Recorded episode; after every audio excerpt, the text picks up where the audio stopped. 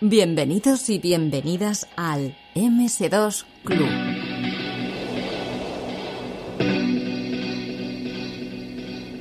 Bueno, pues llegó el momento en el que el MS2 tiene que defender sus colores, ir a la guerra, partir hacia el lejano oriente y enfrentarse contra otro sistema pues que, que llegó de allí y que en Estados Unidos prácticamente eh, era sinónimo de- del videojuego.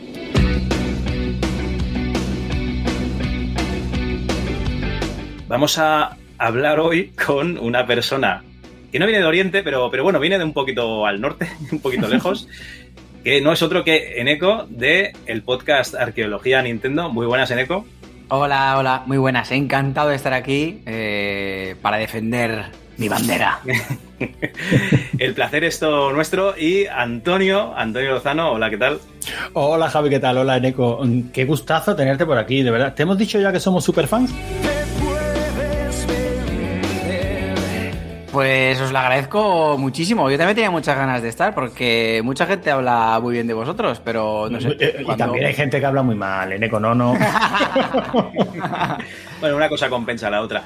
Bueno, Eneco, que sepas que te vamos a poner el culo como la bandera del Japón. Eh, vamos a hacer aquí una guerra. No, es coña. Es- Eh, eso no va a ser así. Anda, anda. Entrar, entrar en guerra contra Nintendo. Bueno, a ver, claro, vuestro público, evidentemente.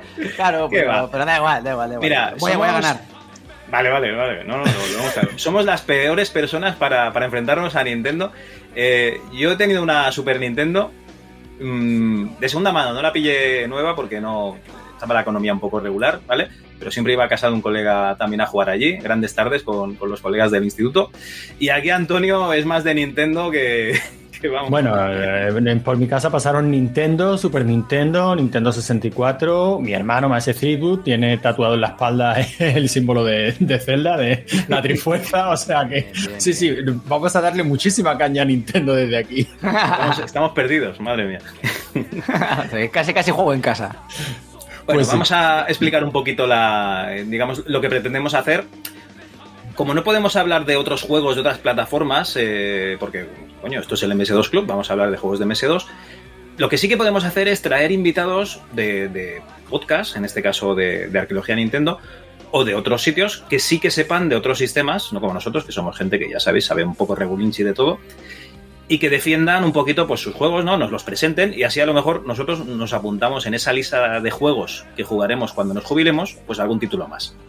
En este caso vamos a enfrentar juegos clásicos de Nintendo contra juegos clásicos de MS2 y hemos puesto unos límites, más o menos digamos desde el principio de la plataforma hasta el año 95, pues para que esto no se fuese de madre, ya sabéis, ¿no? Eh, la llegada de las 3Ds, eh, esa lucha ¿no? de aceleradoras gráficas en PC, la Nintendo 64, la PlayStation, la Saturn, etcétera, pues lo vamos a plantar ahí hasta el 95, pues porque esto mm, básicamente es un podcast de MS2 y más o menos en el 95, en ese Windows 95 ya se veía que, se nos estaba acabando el, el tema, ya se veía que toda la gente que compraba ordenador nuevo ya le iban dando ese Windows 95 y que el MS2 se quedaba como, como ese C2 puntos que sale cuando le das al command y poquita cosa más.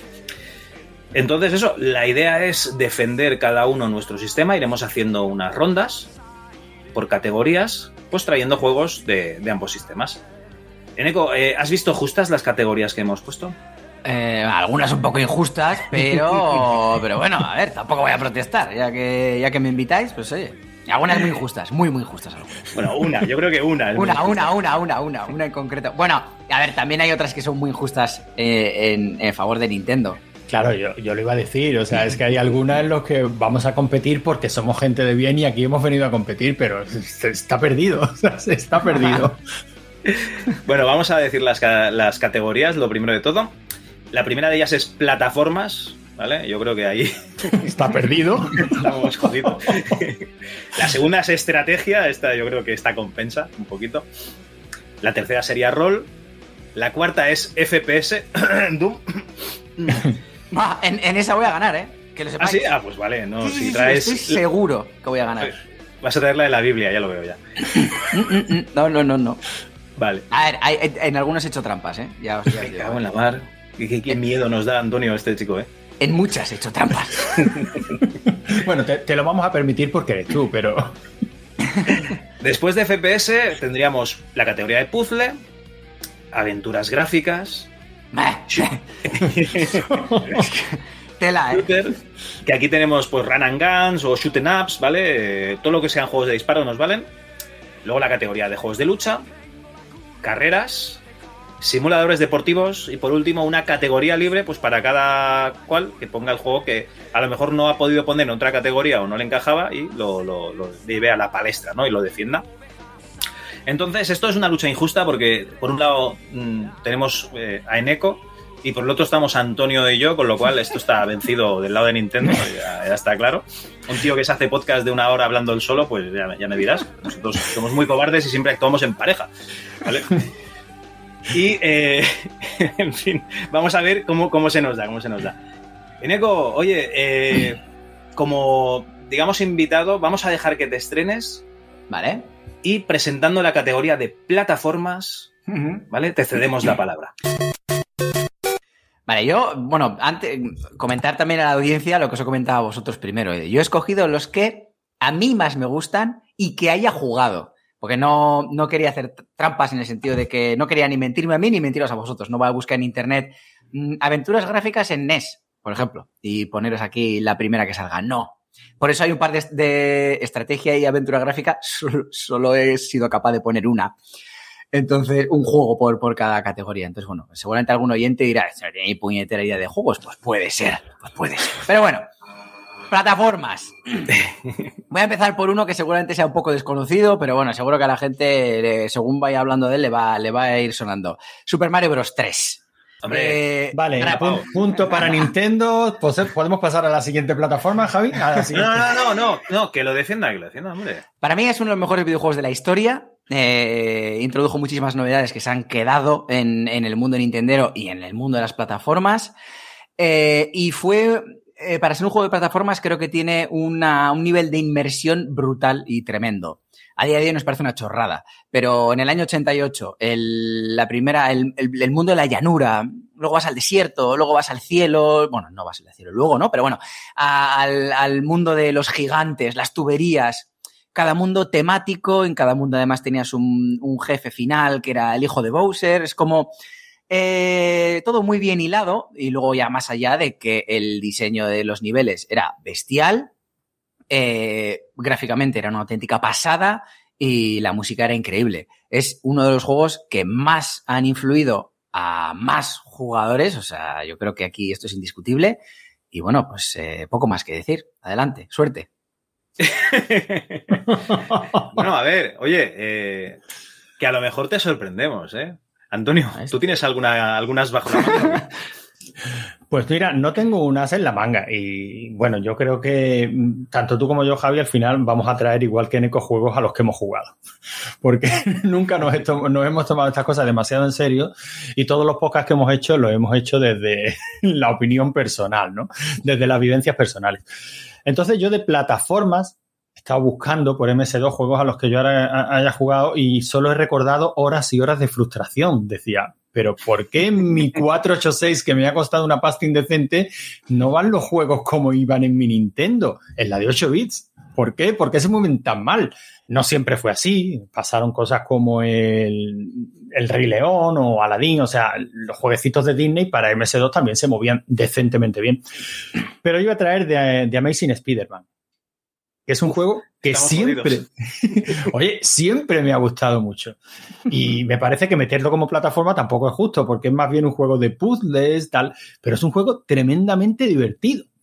Y yo, y sigue, y sigue siendo divertido a día de hoy. Un juego que ha conocido versiones de Commodore 64, de Amiga también, con ese Spider-Man casi minúsculo, que, que, que sin embargo se balanceaba también. Y cada pantalla, en la cual había muchas plataformas, porque era Spider-Man, pues tenías que resolver un pequeño puzzle, ¿no? A mí me sigue pareciendo un juego muy divertido. Años luz de, de Mario, por supuesto, por supuesto. Pero oye, yo me lo pasé muy bien y plataformas hay. Y Spider-Man se puede poner boca abajo y andar boca abajo por el techo. ¿Qué más quieres?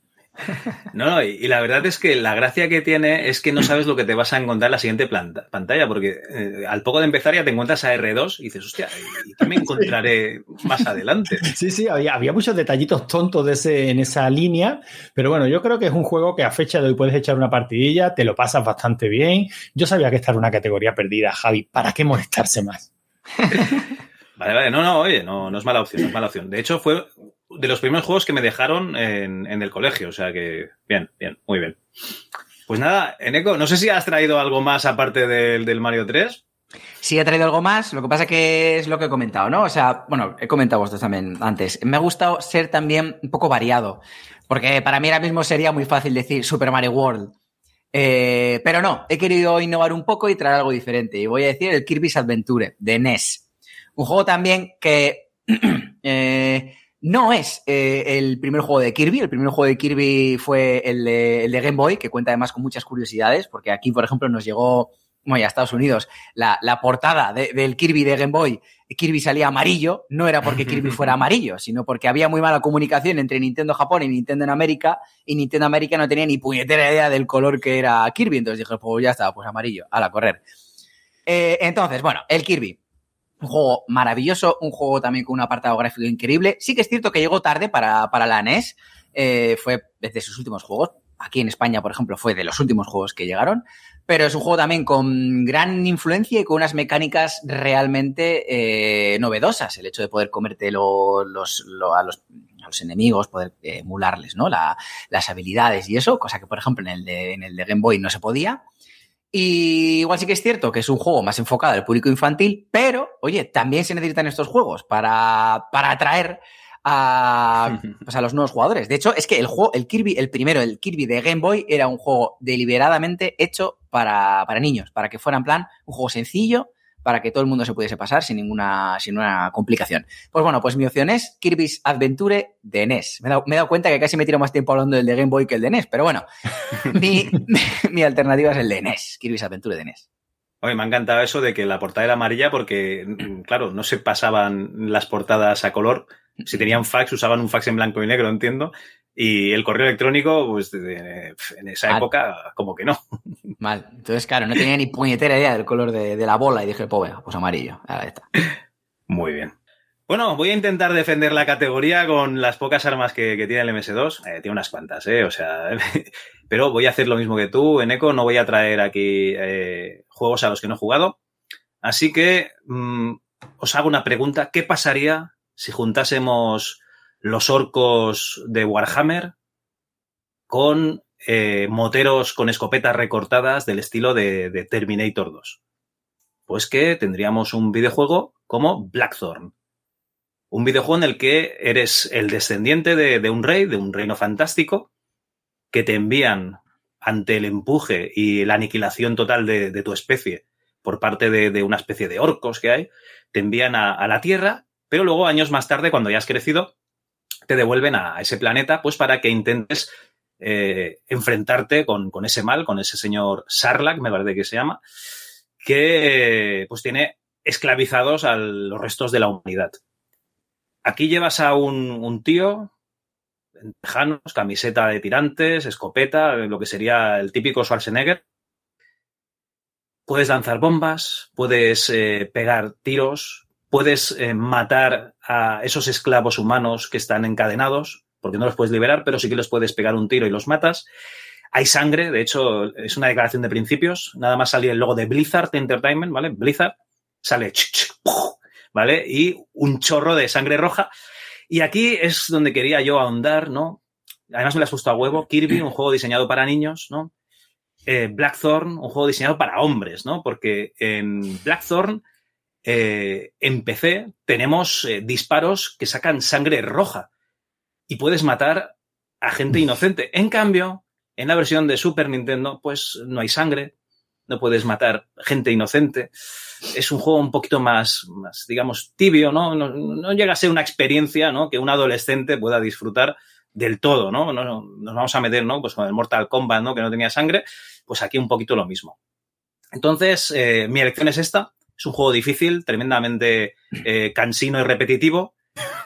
Básicamente es un, es un Rick Dangerous eh, maduro, ¿vale? Un Rick Dangerous adolescente, más que maduro, perdón, eh, que se hace muy, muy largo, muy largo y que yo nunca llegué a acabar, pero eso de poder pegar tiros con la escopeta tenía una mecánica, por ejemplo, de esconderte, ¿no? O sea, ahí había como una parte de la sombra, tú te metías hacia atrás y entonces los disparos los esquivabas y solo podías disparar cuando estabas hacia adelante.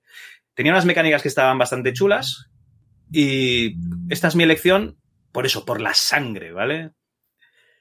Me ha, parecido, me ha parecido una muy buena elección porque es como justo, ya veo por dónde vas, o sea, justo lo contrario que no puede ser que me tire yo dos minutos hablando de una entrañable bola esponjosa rosa y luego tú vengas ahí con sangre. ¡ah! Pero bueno, me ha encantado eso de, o sea, una una soflama maravillosa a favor del juego y todas sus bondades y luego decir, va, pero el juego era, el juego era una mierda, pero bueno, pero, oye... Pero es que te decir? ante todo sinceros, y el Blackthorn es un juego que mola ver tres, cuatro pantallitas y a partir de los 10 minutos dices, bueno, ya, ¿no? Tú ten en cuenta que el Blackthorn, eh, como podías, bueno, me parece que tenías balas infinitas, eh, creo recordar, eh, al final, pues matabas a todos los la gente que estaba encadenada, pero por puro por, puro, por puro sadismo, no, no, por puro sadismo.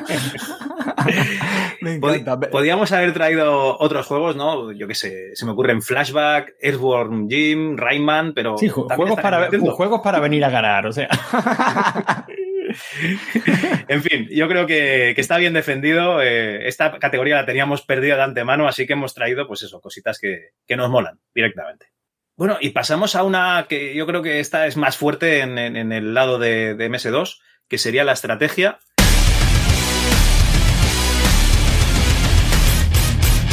Y para cambiar un poco las tornas, vamos a empezar por el amigo Antonio. Antonio, ¿qué nos traes tú? Pues mira, mm, precisamente como es una categoría fuerte eh, y aquí hemos venido a ganar, aquí hay que poner mm, toda la carne en el asador, ¿no? Vamos a traer un juego indiscutible, algo con lo que absolutamente nadie nos pueda plantar cara. Y yo me he traído probablemente uno de los juegos de estrategia eh, más mediocres de todo el catálogo, es War in Middle Earth. Es que eres un friki de Señor de los Anillos, tío, joder. En serio, ¿qué juego más? pero yo es, que le yo es que le tengo mucho cariño. Bueno, de hecho, tengo una copia, en versión Spectrum, eso sí, una copia que me conseguiste tú, Javi. De las manos de, de Paco Fox. De las manos de Paco Fox, efectivamente. Y, es que yo adoro este juego. Y reconozco todas sus limitaciones y toda su mediocridad, que lo es. Mm, como juego de estrategia, ya en la época se quedaba muy cortito. Eh, tanto gráficamente como a nivel de sonido, como a nivel de mecánicas, porque las mecánicas es el juego de estrategia más simplón que te puedas echar a la cara con el típico que se juega con tablero de hexágonos, poco más hay ahí, eso sí, tienes una, pequeña gestión de los héroes que funcionan comunidades que tienen más eh, que tienen más características y tal, pero es un juego objetivamente mediocre. Yo a, fecha de hoy no le podría recomendar a nadie que se echara una partida porque se iba a aburrir enormemente con, los grandes exponentes que tenemos de estrategia, sobre todo estrategia en tiempo real en, en PC, ¿no? Pero bueno, chico, ¿qué, quieres? tiene un rincón en mi corazoncito y, yo lo tenía que traer a la, palestra, ¿no? War in Middle Earth, no lo juguéis, no merece la pena, pero esa es, pero esta es la ficha que yo traigo para ganar. Eneco, pero tú has visto cómo, cómo, cómo podemos hacer algo. esto es tratar demasiado bien al invitado, ¿eh? Esto es tratarle demasiado bien, me parece a mí. Pero bueno, bueno, bien, bien, bien. Eh, seguramente Javi traiga algo mucho mejor, pero bueno, eh, yo voy a traer el Fire Emblem de NES. Eh, me parece que el universo que se ha formado alrededor de Fire Emblem es inmenso, es increíble, unos juegos maduros, profundos, con... Me sorprende en parte, ¿no? Que Nintendo tenga este tipo de, de juegos con estos argumentos tan, tan, tan profundos en muchas ocasiones. Eh, Sí que es cierto que yo soy más, estoy mucho más familiarizado con los últimos, eh, a partir de, 3DS, pero esta es mi elección. Fire Emblem, un juego de, mm, estrategia por turnos en el que tú vas creando, bueno, vas, sí, vas creando tu propio ejército a base de, ir reclutando eh, pues diferentes personajes que vas encontrando a lo largo de la historia. Eh, tiene el factor de estrategia turno por turno, en el sentido de que si se te muere uno de los de tus jugadores ya no vuelven. Entonces al final es como tienes que pensar cada movimiento mucho. Y, bueno, pues eh, Fire Emblem, ahí lo tengo. El de NES, ¿eh? El de NES, sí, claro. ¿Y lo, lo recomiendas? ¿Sí? ¿Vale la pena jugarlo a día de hoy? Mm, No, recomiendo el de Switch o el, o el Conquest de, de, de 3DS. Vale, vale, pues entonces nada, ¿no? Te digo, para ponerlo en la lista o no, porque Fire Emblem es muy escuchado, pero como no lo he jugado nunca, pues por eso. No, no, yo te. Si, si tienes Switch, te recomendaría el de, el de Switch, que es una pasada. Y si tienes tres. Bueno, si tienes 3DS, cualquiera de los, de los tres que, que se.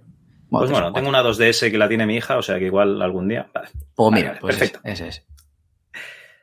Bueno, pues eh, estaba una duda, ¿no? Porque además luego igual te has gastado el, el- el flojo, ¿no? Y te guardas el, el fuerte para luego, entonces no sé qué hacer, no sé qué hacer. No, Tengo no, aquí tres. no te, te voy a decir una cosa. No tengo más. De estrategia no tengo más. No fastidies. Venga, No. Javi, venga, Javi, que este no. punto es nuestro. Esto, Es- esto está es- ganado, esto está ganado. Estrategia y aventura gráfica solo tengo uno porque es lo que os he dicho. No jugaba más. Sé que hay más, pero no jugaba más. Y no quiero traeros aquí un juego de estrategia y tirarme el moco. porque no? Porque no. Vale, vale. Pues bueno, mm, venga, va, pito, pito, colorito. Pues vamos con el Warcraft, porque yo creo que de los tres que tenía aquí preparados es el que, que más horas le habré echado. Y seguimos con Blizzard.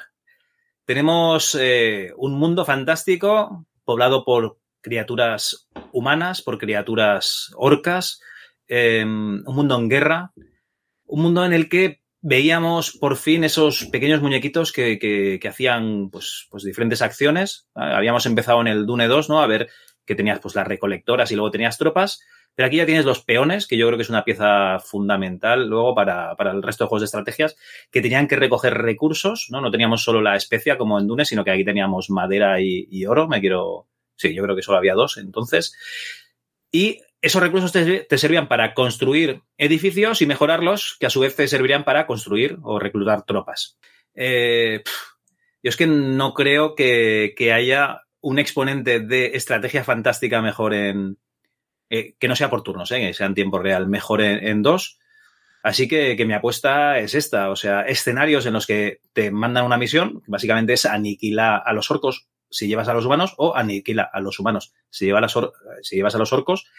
Un pixel art cuidado al detalle, o sea, por ejemplo, tienes magos, tienes eh, eh, magos humanos que invocan criaturas, tienes magos orcos que invocan un demonio, que, que invocan eh, arañas, eso siempre me encantaba, ¿no? Que podían invocar esas pequeñas criaturas para molestar o atacar a los enemigos.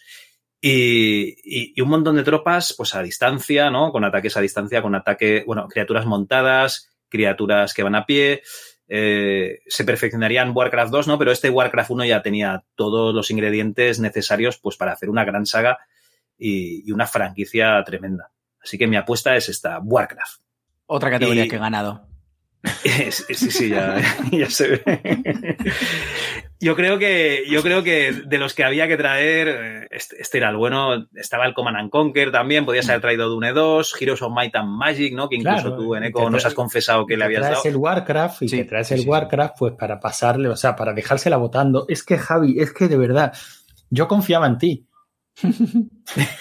De hecho, de hecho, uno de mis juegos favoritos, que yo creo que, bueno, a vosotros os encanta, porque lo sé, es el Heroes of Might and Magic 3. Es uno de mis juegos favoritos. El pozo del tiempo, también conocido como el pozo del tiempo. Sí, efectivamente, el pozo del tiempo, efectivamente. Un turnito más, un turnito más, coño, si has de día. efectivamente, sí, sí. Bueno, pues esta categoría se quedan tres juegos. La siguiente la iba a empezar yo, es la categoría de rol, pero como, como he acabado la, la de estrategia, yo creo que en Eco, eh, aquí en rol sí que no vas a tener problemas para, para, para traer barbaridades de JRPGs, entiendo. O sea, que empiezas tú.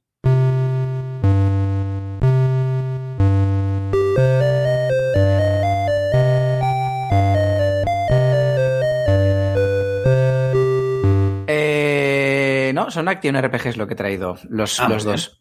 Eh, me, he visto tan sobrado que no he traído el máximo exponente de, de- de los juegos de rol, de RPG de, de aquella época. Y voy a empezar por uno que cualquiera que, que quiera que gane yo se va a tirar de los pelos, pero lo siento, porque solo he escogido, solo he escogido un Zelda y he escogido mi Zelda favorito. Lo voy a dejar para, la segunda. El otro Vale. juego de rol, nadie lo va a entender, pero es el Mystic Quest o Final Oh. Fantasy Adventure. Es- Este me encanta. El de Game Boy, ¿eh? Porque hay uno de Ah, Game Boy y uno de no. Super Nintendo. Y yo No, digo, pues el de Super Nintendo. más bizarro todavía, el de Game Boy.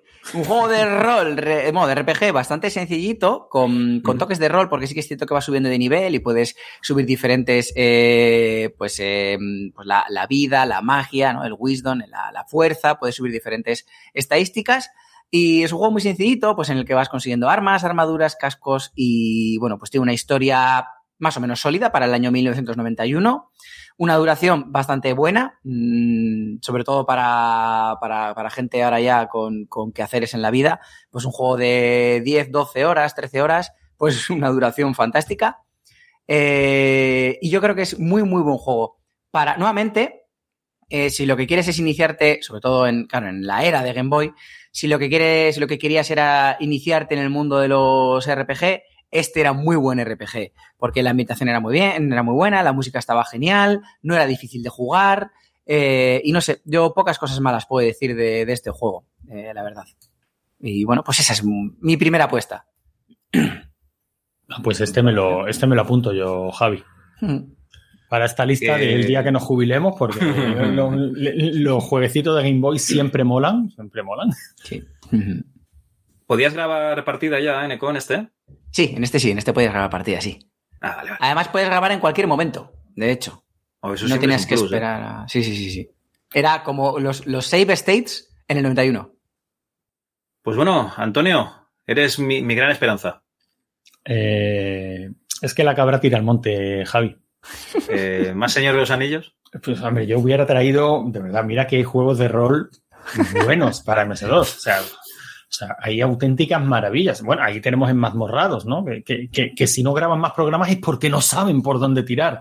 Bueno, pero sí porque son unos flojos de cojones. Pero, mm, pero, pero es que está El Señor de los Anillos, el volumen 1. Eh, pero qué portada. Menuda qué portada, portada, qué reportaje que se llevó en la micromanía en la época. Qué decepción cuando por fin te pones a jugarlo. Pero, pero tío, es el Señor de los Anillos. O sea, gráficamente está chulo, eh, la historia la sigue más o menos, eh, a nivel de mecánicas es un poquito aburrido, se hace un poquito tedioso, sí, todo eso lo tiene, pero es que es el Señor de los Anillos y no teníamos otra cosa. Así que mi apuesta es esta, estoy seguro de que habrá gente que lo, que lo recuerda con cariño porque hay gente pató, como decía el gallo. pero por poco más. Oye, y lo curioso es que creo que incluso llegaron a salir su segunda y su tercera parte, que ya no se merecieron ni una pequeña reseña, ¿no? la micromanía. Aunque fueron mejorando ciertas cosas. Yo los he jugado los tres y, hombre, se hacen durillos. se hacen durillos. Me gustaría traer un juego hoy que pudiera recomendar a la gente, pero es que es el Señor de los Anillos, Javi. Vale, vale, no, no, no, oye, que, que ya está bien. De, de, lucha había alguno del Señor de los Anillos también, por, por, por preguntar ya. por, por, ver lo que te puede, lo que te puedes esperar, ¿no? No, no, claro, de, lucha, claro. de lucha, hasta donde yo sé, no. Vale, vale. Pues bueno, oye, tú, eh, yo creo que está bastante empatada la cosa. Vamos a ir con la, con la siguiente ronda, Eneco. ¿Qué, ¿Qué más tienes ahí? En eh, el Zelda que voy a traer de esa época, entre el 85 y el 95, no es eh, el A Link to the Past, porque el A Link to the Past no es mi Zelda favorito. Es el de Legend Zelda Link's Awakening. Es eh, uno de mis Zeldas favoritos, junto a Ocarina of Time y el Majora's Mask. Y es un juego increíble, de inicio a fin. Ese inicio en el que tienes que ir a la playa por la espada es majestuoso ese final en el que tienes que subir arriba, despertar la ballena con lo. Bueno, lo siento, estoy spoileando por si alguien no ha jugado, pero bueno, han pasado ya 30 años. Yo creo que ya ha habido tiempo para haberlo jugado. Eh, ese, ese, final, ¿no? En el que vas a. subes el monte, finalmente sabes lo que hay dentro del huevo. Es, ese huevo, ese misterio, eh, es increíble. La banda sonora es auténticamente espectacular.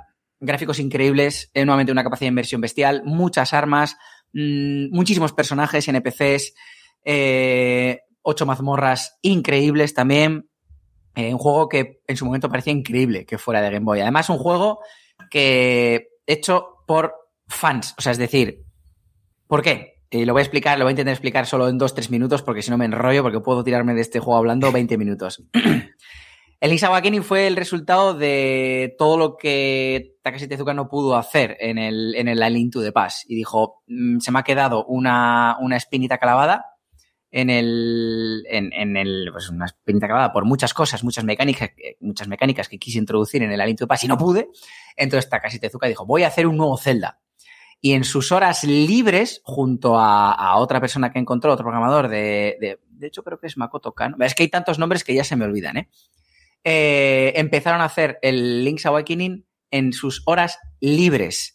O sea, es un juego que está hecho por amor a los videojuegos. Se les empezó a unir más gente en Nintendo, también en sus horas libres, y cuando ya tenían algo de enjundia, fueron a donde la directiva de Nintendo se lo enseñaron y Nintendo dijo, esto lo tenemos que publicar. Es decir, Nintendo no tenía pensado sacar un Zelda para Game Boy, pero cuando vieron ese juego hecho por fans, porque realmente por mucho que fueran pesos pesados dentro de Nintendo eran fans, eh, pues bueno, pues ese juego hecho por fans de Nintendo y fans del Zelda pues eh, sacaron un juego de ensueño realmente, pues un juego de ensueño. Y ya está. Yo siempre que comentas estas cosas en tu podcast, eh, dentro de mí pienso, pero a esta gente le pagaron un plus o algo por, hacer esto. Ya, realmente pues no lo sé. libres, ¿eh? No lo sé, realmente no tengo ni idea. Es que la Nintendo en aquella época también era un poco rara. Me, me, gusta mucho, por ejemplo, también, esto no tiene nada que ver, pero bueno, cuando el Super Mario Land lo hizo, no lo hizo Miyamoto, lo hizo eh, Satoru Okada y Gunpei Yokoi. Y cuando le preguntaron a Satoru Okada a ver qué opinaba, no sé si le preguntaron a Satoru Okada o a Gunpei Yokoi a ver qué opinaba Miyamoto y a ver si obtuvieron el permiso de, de, de Miyamoto para sacar el Mario, le debió de contestar como, pero vamos a ver, Mario era de Nintendo, no era de Miyamoto. Y para empezar, Miyamoto era mi subordinado, así que a mí no me tiene que decir nada. eh, entonces, sin más, no, no, no, viene muy a cuento, ha sido una, una batalla así de, de, sin más, la, la, la, la, he soltado porque me apetecía contarla. Total, que seguramente no le darían ningún plus. Vale. No, no, yo, yo estoy convencido de que les pagarían un plato de sushi y una cerveza de litro y ya está. Como mínimo. Como mínimo. Bueno, eh, eso que comentas de los spoilers, eh, ayer mismo, creo que fue, me pasé la Alone in the Dark por, por, por, primera vez, ¿vale? Porque yo siempre me quedaba atascado en la época. Y, y puse una, una, captura del final y un miembro del grupo de Telegram de, de la Chus me dijo, eh, ya te vale poner spoilers, ¿vale? O sea que aún hay gente que después de 30 años considera que los spoilers de los videojuegos, que no. En fin. Bueno, hostia, eh, Peso pesado, ¿eh? Has traído un peso pesado aquí. Yo podría traer muchos, pero me decanto por, por dos que jugué bastante en su época y voy a coger, yo creo, el que, el que me resultó más inmersivo por las mecánicas de juego y es que era un juego en primera persona en el que tú eh, estabas encerrado en una mazmorra, como suelen ser estos juegos, ¿no? Que, pues, no podían mover mundos extraordinarios. Eh, y en esa mazmorra te encontrabas con otras criaturas, algunas de ellas con las que podías hablar, y entablar eh, relaciones comerciales, simplemente charlar, y otras pues que directamente te atacaban. Este juego tenía un sistema de magia que utilizaba runas, tenías que memorizar hechizos ¿no? y apuntártelos en una, en una hoja de papel, cosa que era muy típica de la época, pues para recordar el orden de las runas que te daría, pues, yo qué sé, luz o lanzaría una bola de fuego. Tenías armas, tenías un montón de niveles por explorar y una misión que era conseguir salir de estas catacumbas Estoy hablando de Ultima Underworld, de Stygian Abyss, el primer juego. He de decir que seguramente hay muchos juegos superiores. De hecho, cuando estuvimos hablando con, Ferergon, eh, de Maníacos del Calabozo, ¿no? De esa sección de micromanía, pues nos dijo otros que, para él estaban muy por encima. Pero para mí este es uno de los que, que más tiempo jugué, eh, más tiempo estuve explorando esas catacumbas, eh, más me flipaba la, la tecnología porque había incluso pequeños riachuelos dentro, los que te podías caer en el agua, pero es que incluso te metías en agujeros eh, que era, había como toboganes, ¿no? Y de esos toboganes de agua, pues acababas en, que debían ser como, como manantiales, ¿no? Y acababas en el río subterráneo. Y a mí todo eso me flipaba en la época porque no lo había visto en ningún juego. Eh, y, y, tardaría bastante tiempo en verlo, porque sí que teníamos el Wolfenstein 3D, ¿no? Después tendríamos el Doom, pero, pero todas estas, esta libertad que nos daba, yo para mí esto era como un mundo abierto, como un sandbox en la época. Entonces voy a traer aquí este Ultima Underworld, ¿vale? Para última defensa de, de la categoría y que no es del Señor de los Anillos, ¿vale? Es de fantasía, pero no es del Señor de los Anillos. un juegazo, ¿eh? Un juegazo. Lo que pasa es que le ha pasado, Javi, ya lo hemos comentado en alguna que otra ocasión, todos estos juegos que pataban por la parte técnica y, y este lo hacía, claro, envejecen bastante peor que aquellos juegos que al fin y al cabo te atrapan por la historia. Sí, sí, pero tú cuando abrías el, el Señor de los Anillos volumen 1 y te metían eh, texto y texto y más texto y avanzabas y te mataban y texto y texto y texto. Uf, pues me, me, sen, también... me, me, sentía como leyendo El Señor de los Anillos, Javi. Yo no sé si tú te lo has leído, pero hasta que llegas a Rivendell y empiezan a pasar cosas es texto y texto y texto. Y no, no, texto. si en Rivendell precisamente no pasa nada. En Rivendell son 10 hojas de y qué bonitos son los árboles y las hojas de esta forma. y esos elfos que cantan por la noche y Tom Bombadil. ¡Ay, Tom Bombadil! ¡Qué maravilla! Ay, por favor. Bueno, pues eso, eh, categoría de rol, hasta aquí. bueno, pues. 3-0. Dime, dime, dime, dime. 3-0. Para mí es un 3-0 claro. Hombre, yo, yo, yo estaría en, en, empate, incluso eh, un poco inclinado a nuestro lado, ¿vale? Si le quitas las plataformas, estás perdido, ¿eh? bueno, y vamos a la categoría más dura. Esto más dura para Nintendo. Esto está ganado. No, no, no, no, no, no, es que vais a flipar, es que voy a ganar. que nos trae el Noah Sark, Antonio, que ya te digo yo. No puede ser. Categoría, lo voy a llamar FPS, aunque sería la categoría de juegos tipo Doom.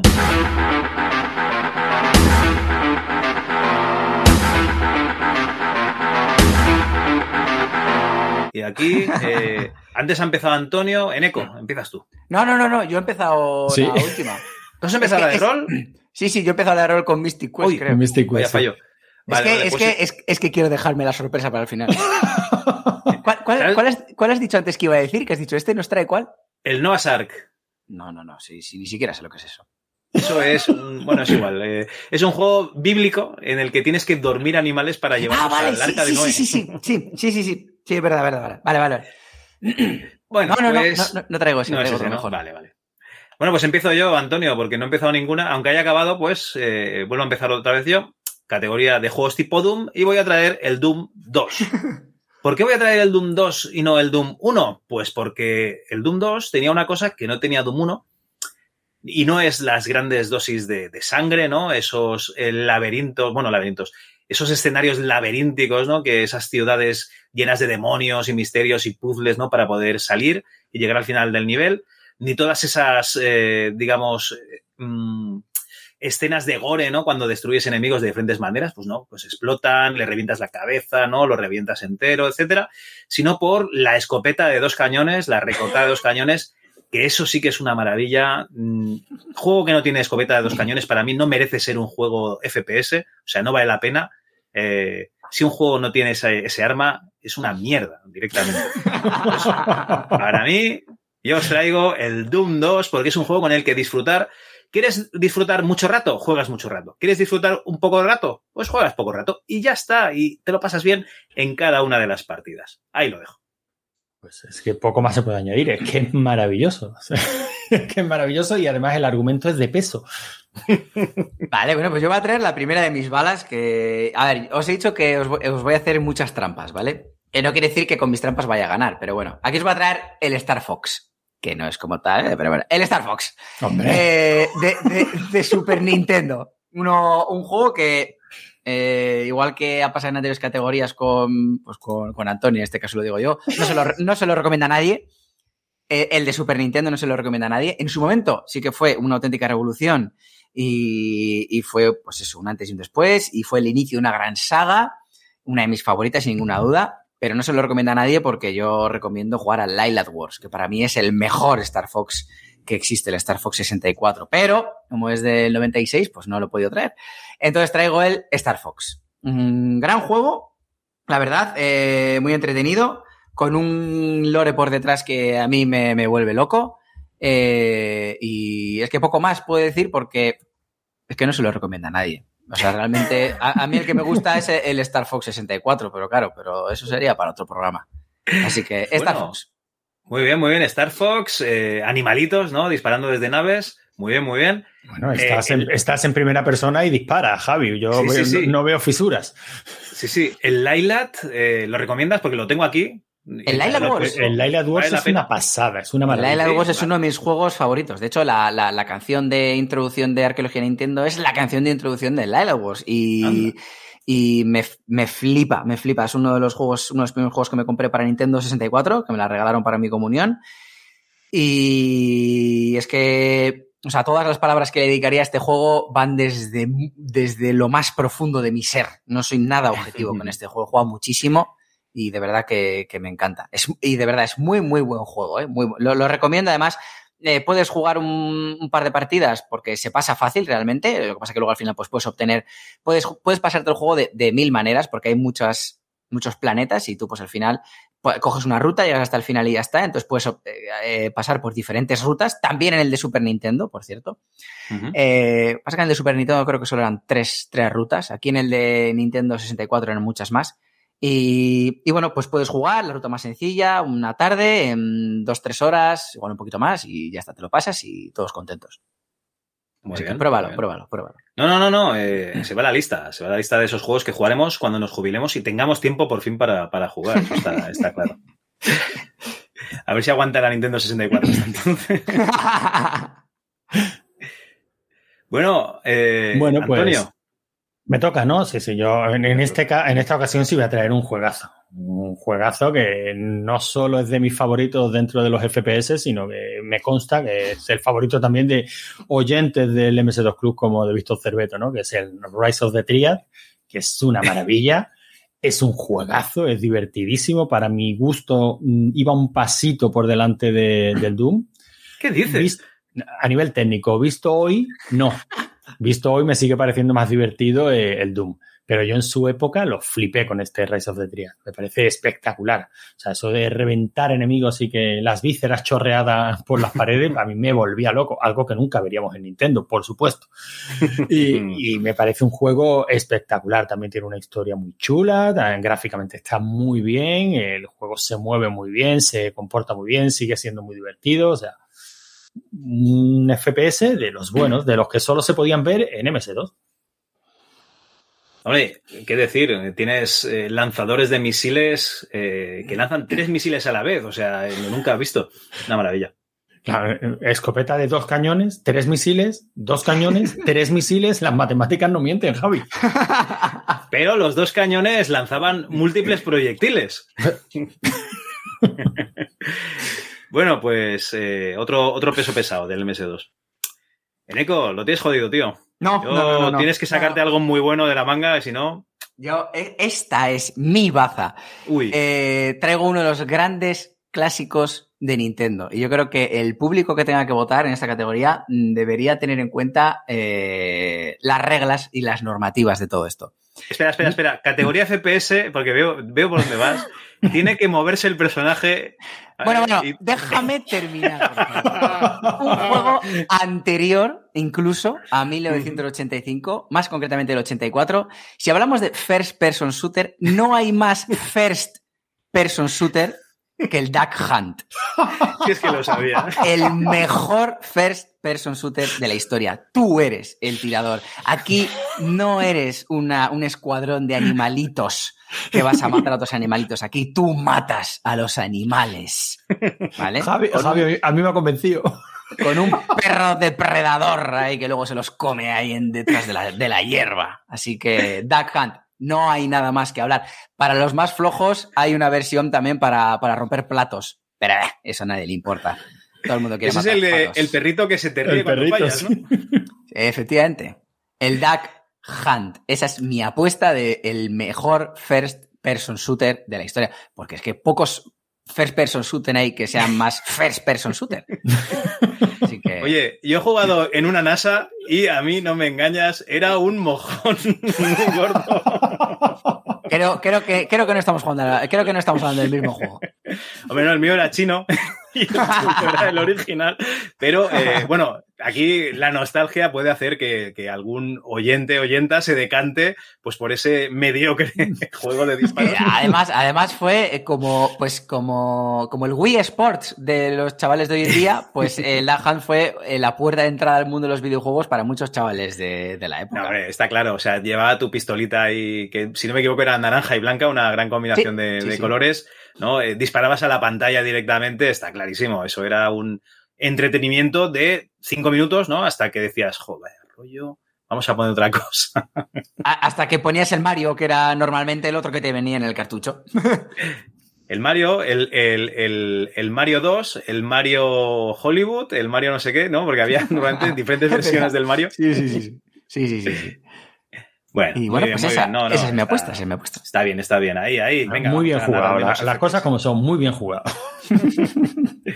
Se me ha ocurrido hoy, ¿eh? Dando un paseo en plan. ¿Qué pongo? ¿Qué pongo? Star Fox, Star Fox, ¿y qué más pongo yo en esta categoría? Me digo, mira, buah, ideón, Hunt. Yo sí te digo, la verdad, no, no sabía ni, ni, ni lo que ibas a poner directamente en esta categoría.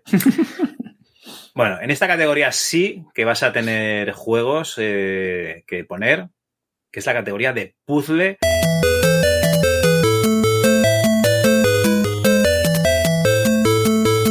Y yo creo que vas a poner el, el- el- juego ganador, está clarísimo.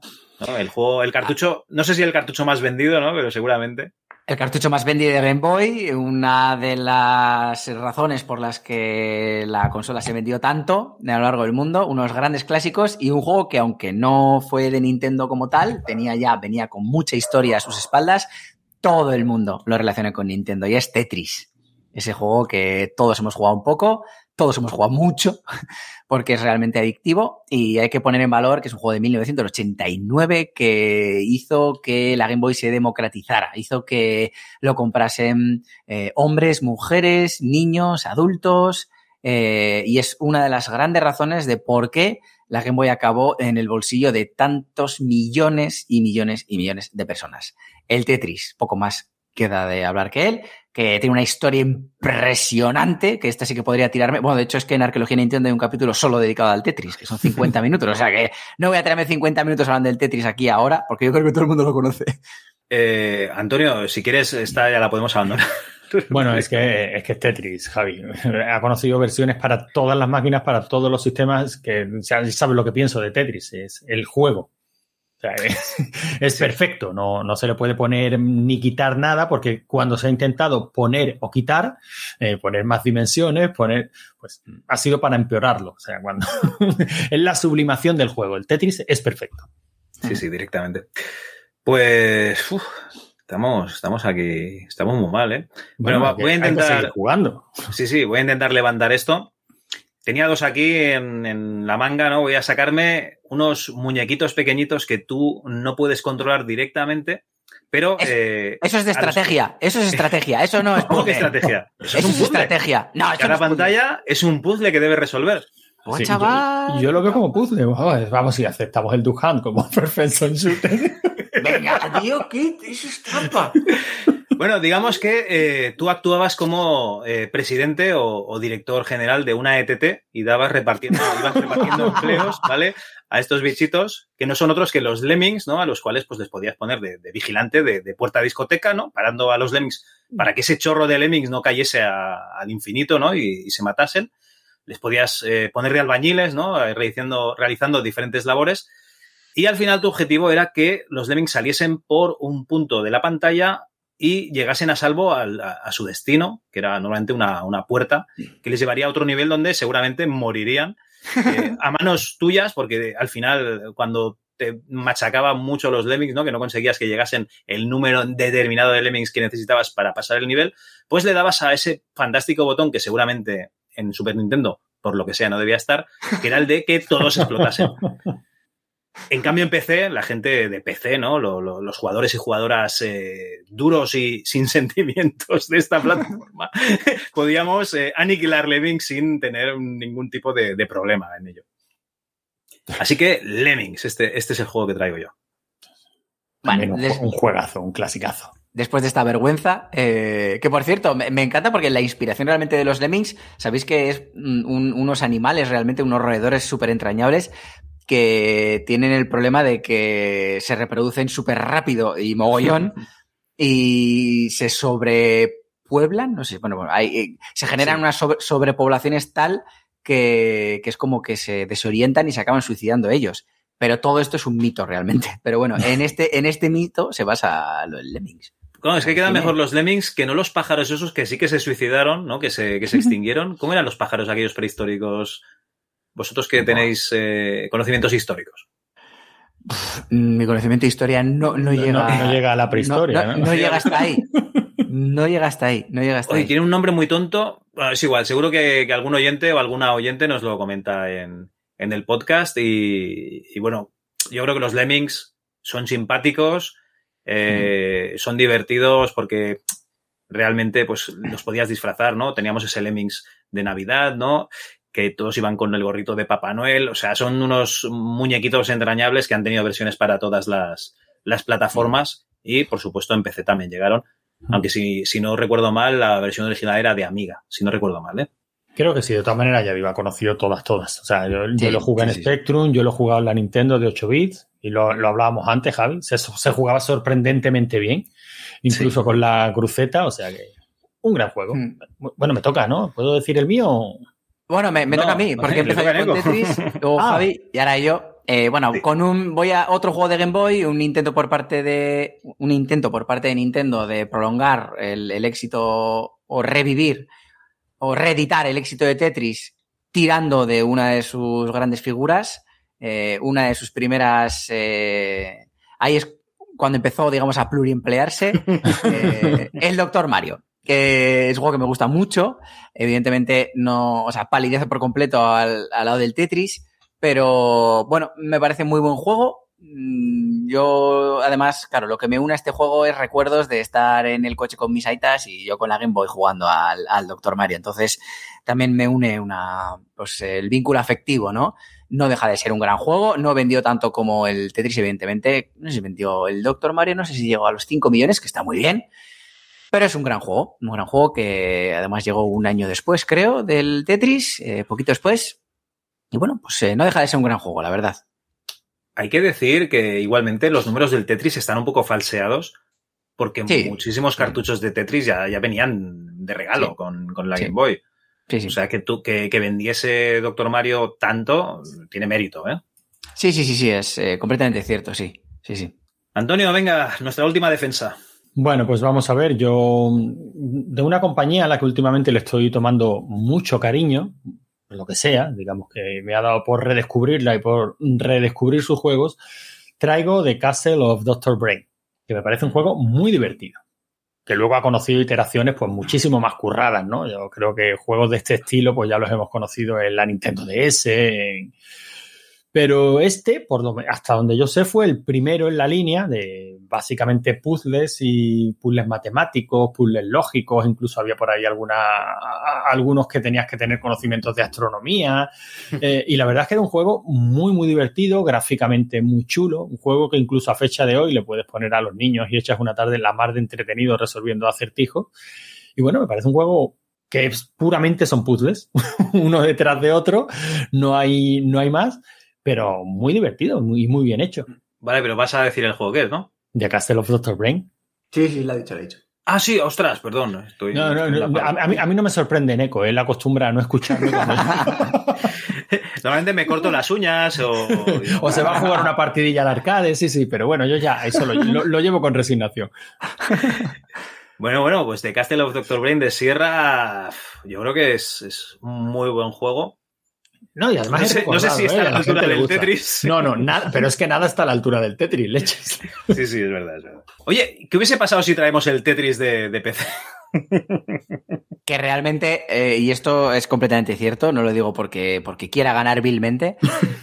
el, el, Tetris triunfó mucho en Game Boy porque es un juego perfecto para jugar en modo portátil. Sí, sí, sí, para el lavabo. Portátil no, para el lavabo, dilo. Para el lavabo, sí, sí para el lavabo. Sí, Así es. Es. Eso es. Al final, cuando te sientas delante de una pantalla, eh, es porque tienes un poquito más de tiempo. Si tienes un poquito más de tiempo, igual prefieres un juego un poco más profundo y tal. Pero bueno, yo creo que por eso también el Tetris triunfó eh, tanto en Game Boy, porque era un juego perfecto para el formato de, la Game Boy. Sí, sí, sí. Bueno, eh, Antonio, ahora sí, este es un peso pesado del PC.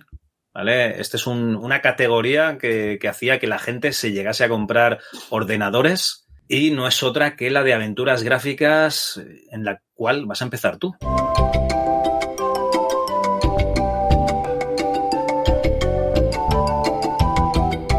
Es que, es que esta categoría, junto con la de los simuladores de vuelo, yo diría que eran las categorías de PC. Sí, por cierto, no hemos puesto simuladores de vuelo, por lo que sea, pero. No, no, es cierto. Eh, la, la, estaba aquí echando en falta, pero estas eran las categorías de PC. Son muchísimas. O sea, eh, mientras me, cuando me pasaste la lista y empecé a rellenar los juegos, la aventura gráfica, pues llegué y la primera que vino a mi mente esa puse. Si lo hubiera rellenado al día siguiente, hubiera llegado otra. Si lo hubiera rellenado cinco minutos después, hubiera llegado otra, ¿no? Y, y todas tienen motivos de sobra para defenderse. Pero bueno, yo he traído Indiana Jones and the Fate of Atlantis, porque para mi gusto creo que es el no va más de la aventura gráfica um, clásica, en formato pixelar, Scum clásico con sus iconos, luego ya la cosa evolucionó, ya vinieron otras muchas, eh, mejores o peores, ya en la opinión de cada cual, pero para mí este Indiana Jones and the Fate of Atlantis eh, lo tiene todo. O sea, lo tiene todo. Una, como aventura gráfica es perfecta, el carisma de los personajes es indiscutible, eh, gráficamente es maravillosa, nivel sonoro es espectacular, o sea, lo tiene todo. Una aventura que te puedes pasar mil veces y la disfrutas mil veces de la misma manera que mil veces puedes ver las pelis de, de Indiana Jones, ¿no? Para muchos, pues la auténtica cuarta película de, de Indiana Jones, eh, que es casi ya un, una frase hecha. Pero bueno, yo es que creo que se le pueden poner muy, muy, bueno, muy pocas pegas, por no decir ninguna. Sí, sí, muy buena aventura gráfica, está, sí, sí, clarísimo. Eneco, estás jodido, chaval. No, Esta- no, no, esta no, es no, ya estamos. Te has venido aquí muy competitivo, Pensaba- ¿eh? A ver, a ver. Pensaba que venía eh, a perder en esta categoría, pero me estoy dando cuenta que si vosotros no elegís el mismo juego, puede que gane. O sea, entiendo, puede- bueno, os voy a decir eh, sinceramente, puede, puede ser que existan otros juegos de NES, Super Nintendo y, Game Boy que entren en esta categoría. No los conozco porque no los he jugado, así que solo voy a decir el juego que hay que decir en esta categoría. Porque, Antonio, si tú me comentas un juego que usa Scum, pues hombre, eh, el, yo creo que el que hay que mencionar es ese juego por el que se creó Scum, el Script Creation Utility for Maniac Mansion. Es uno de mis juegos favoritos. Recuerdo ser niño eh, y jugar en casa de, de un amigo mío y me voló la cabeza. Me voló la cabeza porque en su momento yo, yo era pequeño y esa tensión de entrar en esa mansión desconocida con esa familia de perturbados. Encima entras a la cocina y te empieza a perseguir el tío que está en la nevera ahí cogiendo cosas. Eh, esa ambientación es tremenda. Poder jugar al Maniac Mansion en NES eh, fue increíble. Eh, el control, evidentemente, no era tan bueno como el ordenador. Todos sabemos que la versión de Maniac Mansion de NES está capada, Mm. eh, bastante censurada, pero también tiene otro punto a favor, y es que es uno de los primeros juegos, o el primer juego de NES que nos llegó en castellano. Un juego que te da para echar miles de horas por todas las combinaciones que tiene con los personajes y todos lo- los finales que, que tiene, con un elenco de personajes cada uno eh, con su personalidad, mm, todos igual de buenos menos Bernard, porque Bernard es el mejor y ya está, o sea, es Bernard y siete más, no sé si eran siete o diez, no sé si eran ocho o diez, pero bueno, creo que eran ocho, así que Bernard y siete más, y ya está, Maniac Mansion. Bueno, a ver, Maniac Mansion no es un mal juego. De hecho, es mi primera aventura gráfica y era un juego que me pasé durante bastante tiempo pasándomelo los medios días después de comer. Eh, incluso tengo aquí un Maniac Mansion en cartucho con su cajita y tal de NES, con una NES que, que me pillé en una tienda de segunda mano y me- porque estaba el Maniac Mansion, si no la NES ahí se queda en la tienda de segunda mano, también te digo. Pero eh, Maniac Mansion está bien pues para hacer pruebas, pero el auténtico juego que hizo que el Scum fuese grande es Monkey Island, lo siento mucho, Eneco. Eh, bueno, Eh, sí, yo ya sabía que iba a perder esta categoría, pero bueno, pero tengo, te- te- tengo que tirar porque Scum, pues eh, Maniac Mansion, ya está. Si la gente aprecia la historia, pues eh, votará por Maniac Mansion. Sí, sí, y si alguien aprecia las Los aventuras y pasárselo bien y una historia entrañable, unos personajes con conversaciones divertidas, porque claro, en Maniac Mansion los únicos que conversaban eran eh, la familia Ed, ¿vale? Que estaban un poquito para allá.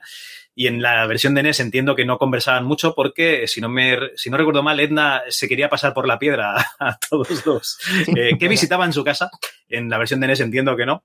Pues en este Monkey Island sí, ¿no? Tenías ese sabor de- del Caribe eh, que entra como, como un Cuba libre, ¿no? O sea, te entra como un mojito, eh, ya con ese personaje tan blanco como es Guybrush Street que es un, un pedazo de, de, pan o de carne o no sé, de cosa, ¿no? Que solo dice tonterías. Y eh, cuantas más eh, conversaciones tienes, más ves las barbaridades que puedes llegar a decir a esos personajes y lo bien que te lo puedes pasar. Eh, el duelo de insultos, eh, ese viaje al inframundo con una cabeza de navegante, con ojos, ¿no? Con ese collar de, de ojos protector.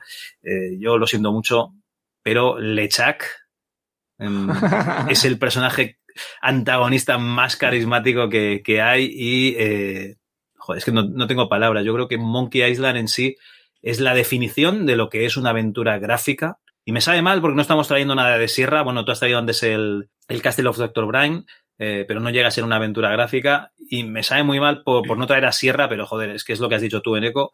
Lo que disfrutamos en su día normalmente se queda en el, en el recuerdo y, y este Monkey Island está en el recuerdo de todos nosotros y va a hacer que tú pierdas esta categoría, sea cual sea el juego que traigas a continuación.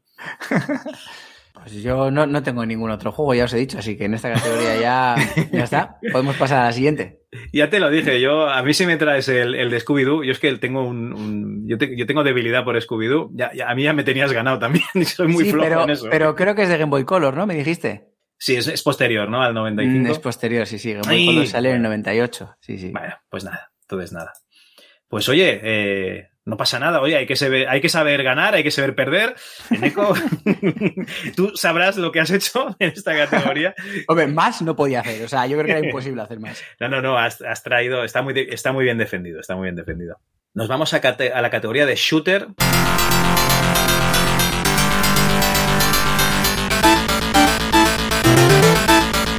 Eh, si no me equivoco, antes ha empezado Antonio, ¿vale? Entonces, en Eco, tú aquí vas a disfrutar. No, no, no. Ah, bueno, disfrutar de, porque los juegos que va a traer son muy raros, ¿eh? Ah, bueno, yo qué sé, yo creo que, que, ahí tienes contras y tienes de todo para, para, para disfrutar mogollón. El contra, el contra lo he estado valorando, pero no lo, no lo he cogido. eh, vale, vale. Entonces voy a traer uno que es muy raro y es el Zombies Ate My Neighbor. Hombre, de, hombre, de, es de maravilloso. Super, de Super Nintendo. Un juego que, que, a mí también cuando, cuando lo probé por primera vez me gustó mogollón. También ese ambiente tan rebelde que tenía, ¿no? Tan... Eh, de serie B, ¿no? Sí, de, de, de, película de zombies de serie B. Eh, muy confuso en muchas ocasiones porque era como, ¿qué narices? Eh, ¿A qué narices me estoy enfrentando, no? Y me gustó mucho. Además, se puede jugar a dos, que es una cosa, eh, un juego simultáneo en esa vista cenital, no sé, a mí me, me, me, gusta mucho. Un juego que me cautivó el hecho de que además eh, no es un shooter solo de pues que tienes que ir matando los, los enemigos, sino que encima tienes que ir explorando para encontrar nuevas, nuevas armas, eh, o chalecos antibalas, o los payasos esos que te servían para, para distraer. Y yo creo que es un juego muy completo, bastante profundo y, y difícil. Yo nunca me lo llegué, me lo llegué a pasar, con unos niveles, también un diseño de niveles bestial. Eh, y yo creo que, bueno, pues es un, un, gran juego y, bueno, igual no es un shooter así a la, eh, digamos, clásico, ¿no? Pero, o a la vieja usanza, pero bueno, zombies. Ese es mi juego. Nada, la palabra la dejas ahí clara, zombies, ¿no? Con, con eso ya, sí, sí. la verdad es que nos tenías ganados. Yo he de decir que lo he probado una vez y, y lo que dices es, es, muy confuso, ¿no? No sabía por dónde tirar y, y jugué un rato solo pero, pero, a ver, tiene muchos detallitos, o sea, cada personaje está muy bien detallado, tienes cosas en el escenario para aburrir, está, sí. está bien, está bien. Tiene muchos secretos también, es, es, que es de investigación también y mola, mola mucho. Sí, sí, es casi una videoaventura, ¿no? bueno, pues eh, yo voy a traer un shooter, los shooters en PC no, no, bueno, en PC, en dos no son, digamos, lo, lo más fuerte que hay, hay unos cuantos, eh, pero yo voy a coger el que más cariño le tengo, eh, que es el Xenon 2, ¿vale? La, ese juego en el que llevas una nave espacial que tiene una particularidad que es que tú la puedes ir mejorando con compras en, en una tienda y además eh, puedes ir avanzando hacia adelante y hacia atrás porque los escenarios eran un poco laberínticos. Normalmente te tiraban por dos caminos, tú tenías que elegir cuál de los dos ir, izquierda o derecha, y según el que fuese, pues eh, no podías avanzar y tenías que tirar para atrás, recular con el riesgo que suponía para ti, pues encontrarte pues enemigos por el culo, ¿no? Hasta que conseguías un disparo que, que disparaba por detrás también, etcétera, etcétera, etcétera. Un juego eh, detallado, muy bonito, con una música en cualquier otro sistema muy bonita. En, en MS2 pues teníamos la versión PC Speaker que, oye, nos sonaba delicia, nos sonaba a, a, maravilla, pero claro, no. Luego escuchas la versión de Amiga y se te caen los huevos al suelo directamente. Y, y, con razón, ¿no? En este, en este, en este caso, en este. Entonces, para mí, este shooter, el Xenon 2, es el, mi exponente de la categoría. Vale, pues yo ahora voy a decir uno que cualquier Nintendero seguramente me de, ya deje de escuchar automáticamente el programa. Nunca mejor dicho, me ha tirado un tiro en el pie y voy a escoger el Sunset Riders de Super Nintendo. Bueno, eh, pues es un juegazo. Es, ya, o sea, es un juegazo el arcade. El de Super Nintendo también, pero no, no es la mejor conversión. Pero bueno, pero aún así, Sunset Riders, un juegazo realmente increíble, eh, con ese elenco de personajes también tan carismáticos, aunque todos escogíamos a Cormano, eh, porque esa, esco esa, escopeta molaba mucho. Y la barba, y, y sí, sí. Y sí, la, la, verdad que era, era un grandísimo juego con esas mecánicas de ir por encima de los toros, eh, el poder entrar en los salones a que, a que te dieran pues lo, los diferentes. Bueno, aunque la versión de Super Nintendo estaba muy edulcorada. Esos, esos en, eh, enemigos finales por cada fase también bastante carismáticos. Eh, y ese ambiente de Far West que no era muy común en aquella época, por lo menos en, en el mundo nintendero. Y bueno, también pues eso, ¿no? De diferentes fases, pues como la del caballo, eh, no sé, tenía, era un juego bastante, eh, bastante rico, bastante heterogéneo. No sé, a mí la verdad que mmm, me gusta, me gusta mucho, mucho, mucho el Sunset Riders y por justicia he tenido que traerlo. Me, me gusta evidentemente más la versión arcade, pero bueno, pues eh, como he tenido la opción de traerlo por Super Nintendo, pues aquí está, Sunset Riders. No, no, un, un, gran juego. Está, está claro que, que, ahí vas a ganar, ¿eh? Ahí vas a, a por todas. Sí, sí, se nota, se nota la intención. Bueno, pues yo ahora os tengo que decir que me acompañéis en esta triste historia. Porque yo cuando hice la lista, convencidísimo, apunté el Alien Rampage, un juego que me gusta muchísimo, que gráficamente es una pasada, que musicalmente es una pasada, que a nivel de efectos es una pasada, que es pegar tiros y ver a enemigos reventar. Y cuando hemos empezado a grabar es cuando yo me he enterado de que la fecha límite era 1995 y Alien Rampage en 1996. No Así porque no... la primera línea del documento compartido ponga juegos de 1985 a 1995. Vamos a ver, eh, Javi, voy a tener que leerla, claro. Sabemos claro. cómo funciona esto, tío. Yo hablo y tú no me escuchas, tú escribes y yo no te leo. Esto. no me chilles que no te veo, madre. Así que digo, bueno, no pasa nada, rápidamente me pongo a buscar mientras estáis comentando vuestros juegos, digo, el Abuse, que es maravilloso, gráficamente es una pasada, 1997.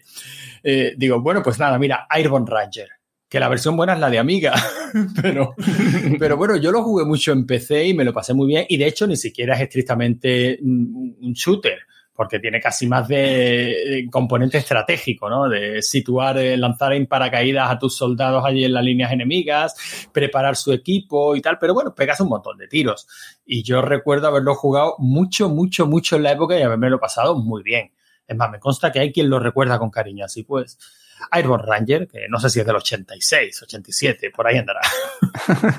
Bueno, bueno, no hemos ido a ganar porque podíamos haber ido ahí con el Canon Fodder o con alguno de estos, ¿no? Y bueno. Sí, pero es que las versiones buenas son las de Amiga, Javi. No, bueno, pero oye, las de PC también estaban bien. También sí, estaban bien. No estaban mal. Bueno, pues vale. Ya tenemos los cuatro de shooter, de esta categoría entre run and gun, shoot and up, ¿vale? Cosas que disparan directamente. Cosas que, que pegan tiros. Sí.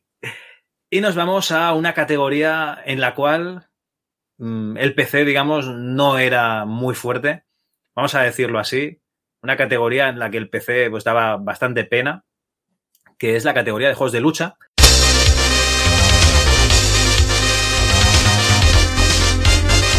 Y creo que en Eco te toca empezar a ti. Por favor, no nos des muy fuerte.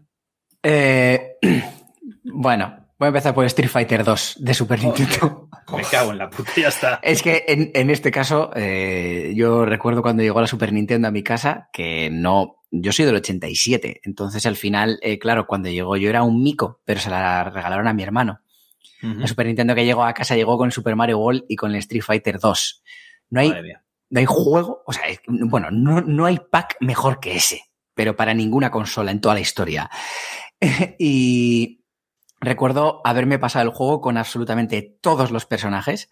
Además es como, como, un, como, los, como la música, ¿no? Como los grupos de música, que hay un mes que escuchas Pink Floyd y no escuchas nada más.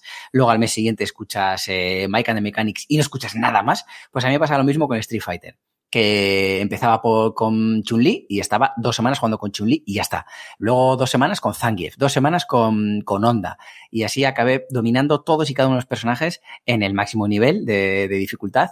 Y recuerdo que es un juego que para mí fue eterno. Jugué muchísimo y de ese juego además está uno de mis personajes favoritos en el mundo de los videojuegos y más admirados que es Chun-Li, que bueno, que para mí es increíble. Así que, pues nada, Street Fighter 2 de Super Nintendo. Bueno, hay que decir dos cosas malas de Street Fighter 2 de Super Nintendo.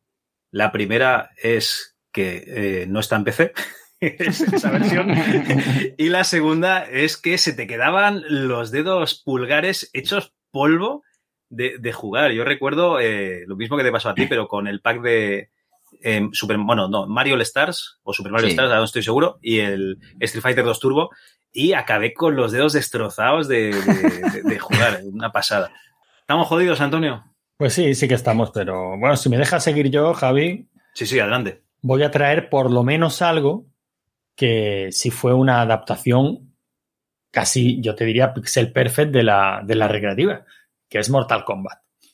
Si te gustaba Mortal Kombat en recreativa, la versión de PC era prácticamente la máquina. Vale, a mí no me gustaba mucho Mortal Kombat, ni, en, ni en- ni en recreativa, ni por, ni por supuesto en PC. Pero la adaptación es fidedigna a más no poder. Se ve Hombre. igual, suena igual, se juega igual, de mal. Eh, pero creo que como exponente de juego de lucha en PC se le podían poner pocas pegas. Bueno, Era igual que la máquina.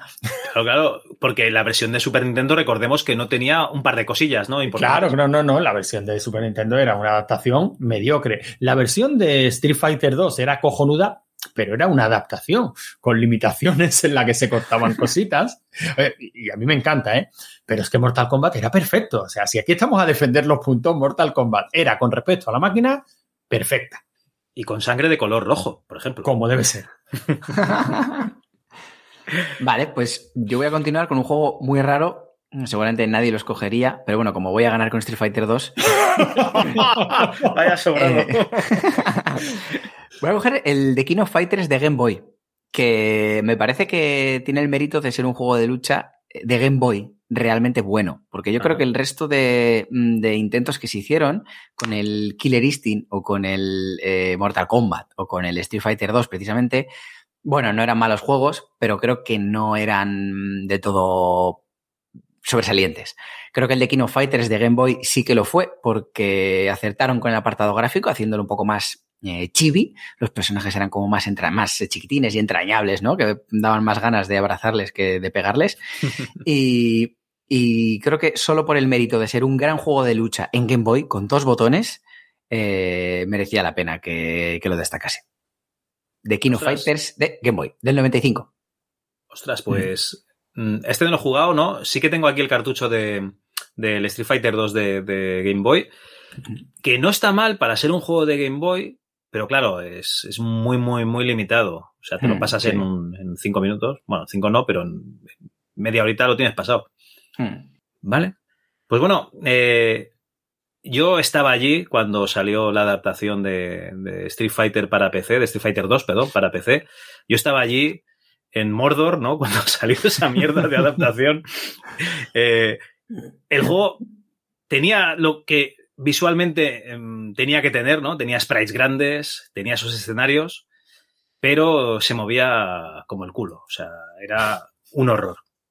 Entonces, nos llegó un juego que ahora no recuerdo si era chino, era coreano, yo creo que era chino, que se llamaba Super Fighter. Y Super Fighter, pues era una de esas copias, esos clones de combate, ¿no? Que salen de- del Street Fighter. Y este sí que tenía personajes variados y además se movían bien. Este Super Fighter, eh, pues tenía unos personajes bastante, bastante buenos, incluso tenía, pues, pues, como no puede ser de otra manera, chicas, tenía una especie de. ¿Cómo se llama el tío ese que va agachado en el. En el King of Fighters, que parece como, como Freddy Krueger, pero en verde. Ah, sí, no, no, no sé, uno que es chiquitín. Sí, ese. Mm, buena idea. Bueno, No, pues tenía un- uno parecido, ¿no? De, tenía, tenía personajes de, de Japón, ¿no? De, de diferentes partes del mundo. Eh, lo que no tenía es que no tienen carisma, ¿no? O sea, recuerdas, recuerdas el juego, pero no recuerdas ninguno de los personajes porque no tienen ningún tipo de carisma. O sea, está el del chándal, el que va en kimono y, y tal. ¿Te acuerdas de, por- o sea, por eso, ¿no? De los personajes. Eh, un juego muy bueno para jugar en PC, te lo puedes pasar muy bien, eh, lo puedes disfrutar, no como el Street Fighter 2, pero que eh, lamentablemente pues no le llega ni a la suela de los zapatos al Street Fighter. Entonces, Super Fighter para MS2, un juego que está muy bien para la plataforma, un juego mediocre de lucha en general. Bueno, pues nada, y con, e- y con estas armas aquí venimos, ¿no? Pues es lo que hay, tío. Sí, sí, sí, es, es lo que hay. Tristemente es lo que hay. Ay. Bueno, eh, categoría de carreras de coches. Por alguna razón no hemos puesto los simuladores de, de- de, digamos, de aviones, ¿no? Pero sí que están los de carreras. Y supongo que era para darte vidilla, ¿no? Con, con el Super Mario Kart. Pero bueno, eh, no, adelantemos, no adelantemos nada y vamos a empezar con carreras de coches. Quería traer el Speed Haze porque es un videojuego español, ¿no? Que se hizo en nuestro país, que, fue muy revolucionario. Pero eh, en teoría yo tenía aquí apuntado que era del 95, pero encuentro que salió en el 97 según Moby Games, aunque se analizó en el 96, con lo cual entiendo que saldría a finales del 95, principios del 96 y no, no cuenta, ¿no? Entonces tengo que traer Screamer, un juego que desbancó a Speed Haze porque en teoría salieron más o menos a la par. Supongo que los análisis de las revistas pues los compararían, ¿no? Eh, cuando llegaban esas copias para, para analizar o las versiones que se veían en las ferias en aquella época. Y es un juego que nunca podría estar en una Super Nintendo, que es lo tope que puedes tener tú. Aquí he hecho un poquito de trampa. Un juego en tres dimensiones, ¿vale? Juego de carreras eh, muy conocido, se vendió a expuertas a los jugadores de PC de aquella época lo, lo conocen. Y juego muy divertido en el que, la verdad, tenías la experiencia arcade eh, en, tu, en tu ordenador. Lo voy a dejar aquí, ¿no? Simplemente mm, Screamer, juego de Italia que nos desbancó a los españoles eh, a la hora de sacar un juego de carreras en tres dimensiones. Muy divertido. Quería traer Speed Haze, pero lamentablemente eh, no puedo. Bueno, pues frente a la potencia gráfica, lo que la única manera de combatirlo es con diversión. Así que Super Mario, Sí. así que Super Mario Kart, que bueno, es el, el inicio de una maravillosa saga, un juego que hizo que te pegases con, con tu mejor amigo o con tu hermano varias veces, bueno, cada vez que jugabas. Eh, y es que, es, es que en este también poco más que decir. Eh, fue el inicio, ocho personajes. Tenía curiosidad de tener a, Donkey Kong Jr., no tiene a, Donkey Kong, el único, el único Mario Kart que tiene a Donkey Kong Jr. Eh, y bueno, un gran número de pistas. eh, mm, ese, el, el- juego que hacían, ¿no? Con el, con el modo 7, ¿no? También era bastante, bastante chulo. Diferentes objetos. Además, cada enemigo tenía su propia personalidad, en el sentido de que, pues, eh, mm, Mario te tiraba, bueno, cuando tú eras un personaje, pues eh, tú te cogías a, a por ejemplo, y tenías, pues podías utilizar todos los objetos, pero los enemigos utilizaban sus objetos, es decir, Yoshi solo podía usar dos objetos diferentes, y Bowser también, y Mario y Luigi también. Entonces es como que mm, era heterogéneo, o sea, era, era mm, bueno, variado, ¿no? El hecho de, de- de luchar contra, contra el resto de, de enemigos. Y bueno, con un modo multijugador, la verdad que también bastante entretenido y a doble pantalla. Eh, y ya está, Super Mario Kart. Bueno, a pantalla partida, eh, partida, perdón. Y bueno, Super Mario Kart de 1992. Ahí está, esa es mi apuesta. Casi nada. Es Casi- el único, casi nada. es el único Mario Kart que no tengo en cartucho, ¿eh? Original. Mm, Pues mira, yo eh, hace poco que ya completé toda la colección de Super Mario Kart. Tengo todos. Me compré el, el de Game Boy, no, me compré el de GameCube en edición japonesa, y ya tengo todos. Muy bien, muy bien. Bueno, pues yo voy a traer mm, el NASCAR Racing, porque ya que en diversión está claro que Nintendo nos barre, Gaby. Bueno, podía, traer- po- podía haber traído el Wacky Wheels. Sí, Pero- yo también lo pensé, pero digo, pero, pero si digo- Rocky Wheels es la copia de Claro, Mario pero vamos, a, pero vamos a traer la copia, sí, decente, digna, pero copia e inferior al original, no, pues venga, el NASCAR Racing y vamos a sacar pecho gráfico, que ya en la época podíamos, ¿no? Este es un juegazo. Eso, yo creo que te he comentado alguna vez la cantidad de horas que yo jugaba con este juego, básicamente a poner el coche en dirección contraria a las pistas, eh, provocar accidentes brutales y luego verlos con diferentes juegos de cámara, ¿no? Porque aquí tenías todo lo que se podía tener en la época, ¿no? Modelos 3D, texturizados, los derrapes de las ruedas se quedaban marcados en, en el asfalto, eh, choques espectaculares, un sonido brutal si tenías una Sun Blaster en fin, un juego muy, muy divertido, más que superado a fecha de hoy. Conoció varias versiones, ¿no? Después y, fueron mejorando y fueron mejorando gráficos y tal. Pero el que yo jugué en su época fue NASCAR Racing y con el que me lo pasé bomba fue NASCAR Racing. O sea, yo, creo que es un gran juego. Mm. Bueno, pues mm, yo voy a terminar con un juego de Super Nintendo que seguramente nadie se acuerde de él, pero que le guardo un cariño tremendo. Y es el Super Off-Road. Eh, se lo, se lo compró mi hermano eh, y me encantó también. Además, lo, tenías un conjunto de, de, pistas, ¿no? Y no parabas de repetirlas. O sea, es decir, era un juego infinito. Tú no paras de jugar y jugar y jugar. Me podía tirar horas y horas y horas jugando y, y mejorando el, el, coche. Tenía la ventaja que pues no tenían otras ediciones de este juego, pues como por ejemplo la de la Game Gear o alguno que otro, que podías ver la, la pantalla entera, entonces era súper cómodo de jugar. Y no sé, ese aspecto de los coches chiquitines, ¿no? Eh, eh, todoterrenos, con esos terrenos tan, tan curiosos y tan variados, eh, a mí me cautivó mucho este juego. Jugué muchísimo y le guardé un cariño tremendo. Super Off-Road, de Super Nintendo. Mm, ¿Cuántos jugadores podían jugar? ¿Dos en, esta versión? Eh, pues no sé, yo creo que se podía llegar. No, creo que dos sí. Buah, no sé, ahora, mira, ahora me acaba de volar la mente. Yo creo que dos sí. No, no, seguramente, ¿no? Pero como la arcade era de, de era de cuatro. Quería curiosidad. Ah, bueno. La arcade de, de, tres, de tres. Ah, de tres. Vale, vale, vale, vale. No, yo, yo, creo que era de dos. Creo. Pero es que, es que ahora me haces dudar mucho. Haces es que recuerdo de la. El Micro Machines, por ejemplo, de Mega Drive, llevaba dos puertos en el mismo cartucho. Entonces podían jugar mm. cuatro. Entonces por eso te preguntaba, por curiosidad, si, si habéis jugado más o no. No, ya habéis jugado con mi hermano o con algún amigo dos, ¿no? y listo. Vale, sí, vale. Sí, sí, sí. Es muy bueno, es muy bueno. En PC también lo teníamos, y mm. tampoco estaba mal, ¿eh? No, no, está bastante bien. Mm. Nada, Antonio, las carreras estamos jodidos, me parece también, ¿eh?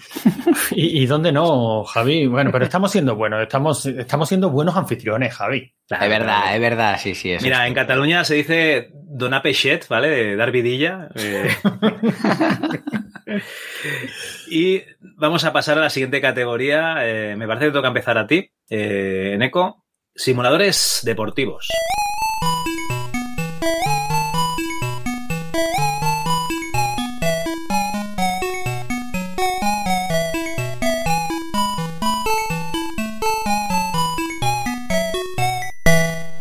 Yo he venido a jugar en esta categoría, así que mi primera elección es el golf de Game Boy. Ya está. Sí. O sea, un juego tremendo. Para Game Boy, para 1989, eh, tenías multitud de pistas, eh, las físicas estaban genial, eh, tenías un montón de palos, eh, encima jugabas con Mario, no sé. Este es un juego también que se explica súper rápido. O sea, golf, ya está, nada más. Le das ya al está. botón, le das otra vez al botón y ya está. Y sale la bola. Ten, ten cuidado con el viento y con el palo que coges. Punto, ya está. Y, y, para que veas, Javi, no he dicho nada, ¿eh? porque hemos dicho eso de ser buenos anfitriones. Entonces no he, no he dicho nada sobre los juegos de golf. Me he callado. Soy un tío prudente. A ver, está claro que a nadie normal le gustan los juegos de golf, pero oye, tío, cada uno elige lo que, lo que quiere, está clarísimo. Ni, ni, siquiera el Neo Turf Masters. El Neo Turf Masters es el juego de golf. Sí, sí, pero es, de, pero es de golf. A ver, Nico, te voy a decir una cosa. Yo tuve en la mano eh, dos juegos, me daban a elegir qué juego me dejaban un fin de semana. Estaba el Star Trek 25 aniversario y el Lynx 386 de golf, de PC, maravilloso. Y elegí el Lynx. fenomenal, y, fenomenal. Sí, sí, era una maravilla. Veías arbolitos, veías, eh, escuchabas los, los, los, pajaritos cantando. Elegías y a la el media palo, hora, a la pues, bola y... y... a la media hora, pues al cajón y el lunes se le devolvía al compañero. Y, y Antonio, venga, tu turno. Bueno, yo aquí no. Los juegos, los simuladores deportivos no son mi rollo, pero hay un juego al que sabes que le tengo un cariño muy, muy especial. He elegido la segunda parte porque creo que es objetivamente mejor, ¿no? Y es el Kickoff 2 que sí, que la versión buena es la de Amiga, pero la de MS2 pues estaba muy bien, era muy jugable, era muy divertida y yo me lo pasaba bomba con él y el Kickoff 2 para mí sigue siendo un juegazo. El Kickoff 2, recordemos, ese juego en el que eh, si tú sabes jugar y otro no, eh, le puedes meter no 25 miras, no miras la pantalla, no miras la pantalla, sino que lo que miras es la cara de tonto que se le queda cuando gira y la pelota se queda ahí en el campo y el personaje se mueve sin pelota. Sí, sí.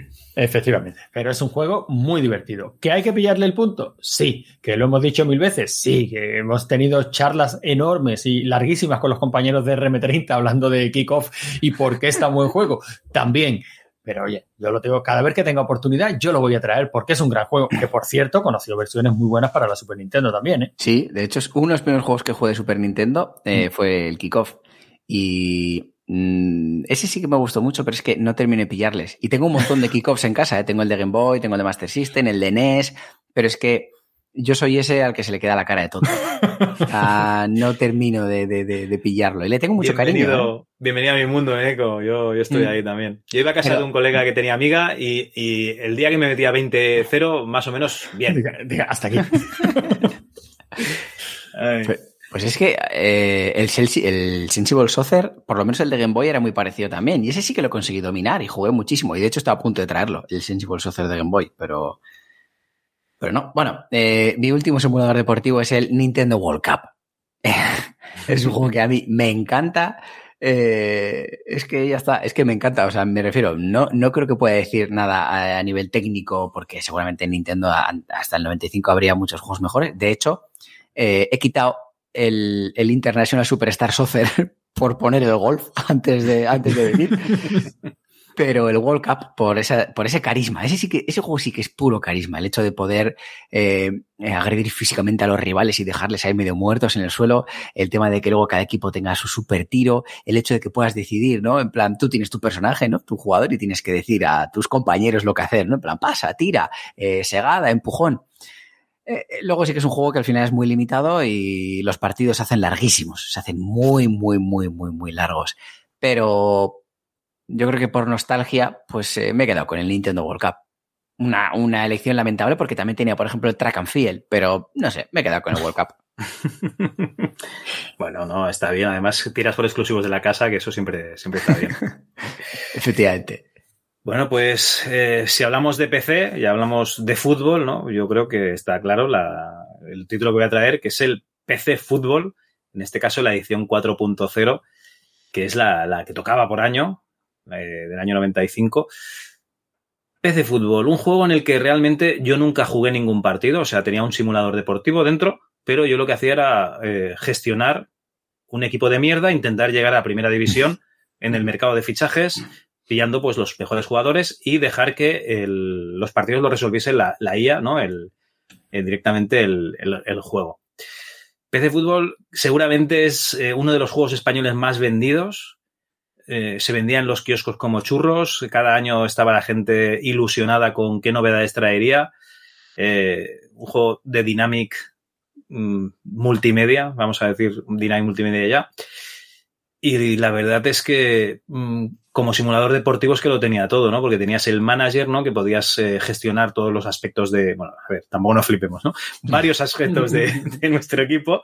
Eh, yo qué sé, coges el Esparraguera, ¿no? E intentas que, que llegue lo más alto posible de la clasificación. Y luego entiendo que había gente que también jugaba el simulador deportivo, pues, eh, un simulador muy sencillo que si lo dominabas, pues ganabas todos los partidos, llevases el equipo que llevases, con lo cual siempre podías ir triunfando si, si le dedicabas pues esos minutillos ¿no? a, cada evento, a cada partido. una, una, maravilla de, de juego. Eh, me parece que estaba en versión disquetes y CD, o sea, disquetes todavía. Y, y yo creo que habrá estado en, en todas las casas, vamos, o en casi todas las casas. Y aquí yo creo que tiro el micro ya. Esta categoría está ganada, Antonio. Hombre, no, yo, yo, yo, yo, creo que sí. ¿eh? Yo lo que saco en claro. Es por popularidad. yo, yo, lo que saco en claro es que nos gusta el fútbol. Porque si yo haber escogido, que lo he cambiado justo antes de, o sea, justo antes de empezar, eh, habríamos escogido los cuatro de fútbol. A, ver, no, eh, pero Eneco, no yo creas, iba- ¿eh? A mí el fútbol no me gusta, pero No, no, me gusta no, el kickoff. no nos gusta. Yo iba a traer el, el Blood Bowl, pero es que la versión buena es de Nintendo DS, el- el- de la última que sacaron. Entonces el Blood Bowl de, de 2 era bastante mediocre y, y confuso y no, no, no lo iba a hacer. Vale, pues nos queda la última ya, ¿no? Que aquí, Sí, ¿no? a- a- aquí voy a ganar, evidentemente, porque lo que he traído es un... Aquí he traído pesos pesados, sí. No, sobre todo uno, el otro es un poco más bizarro, pero bueno. Pues bueno, esta categoría la, la hemos empezado nosotros. Sí, sí, sí, ¿Sí? con el... con- Ah, no, no he empezado yo con el golf. ¿No has empezado tú? Va, pues entonces le tocaría a Antonio, entiendo. ¿Empiezo yo, Javi? Venga, tú mismo. bueno, pero pues explícala, explícala, que creo que no has dicho. Es Ah, sí, sí, categoría que no lo hemos dicho. Esta es la categoría libre, que es que si nos hemos dejado algún, alguna categoría específica, pues yo qué sé, imagínate, simuladores de vuelo, Por pues aquí, ejemplo, por ejemplo, pues aquí podrías traerlo. O podrías traer cualquier otro juego que repitiese categoría. O sea, tú puedes traer aquí otro plataformas y darnos para el pelo, que podría- podrías hacerlo, podrías hacerlo. Pero yo Anda. creo que aquí eh, Ah. es No, más de tra- traer Mm. algo que no encaja en, en todas el resto de categorías. Eso he hecho yo, eso he hecho yo.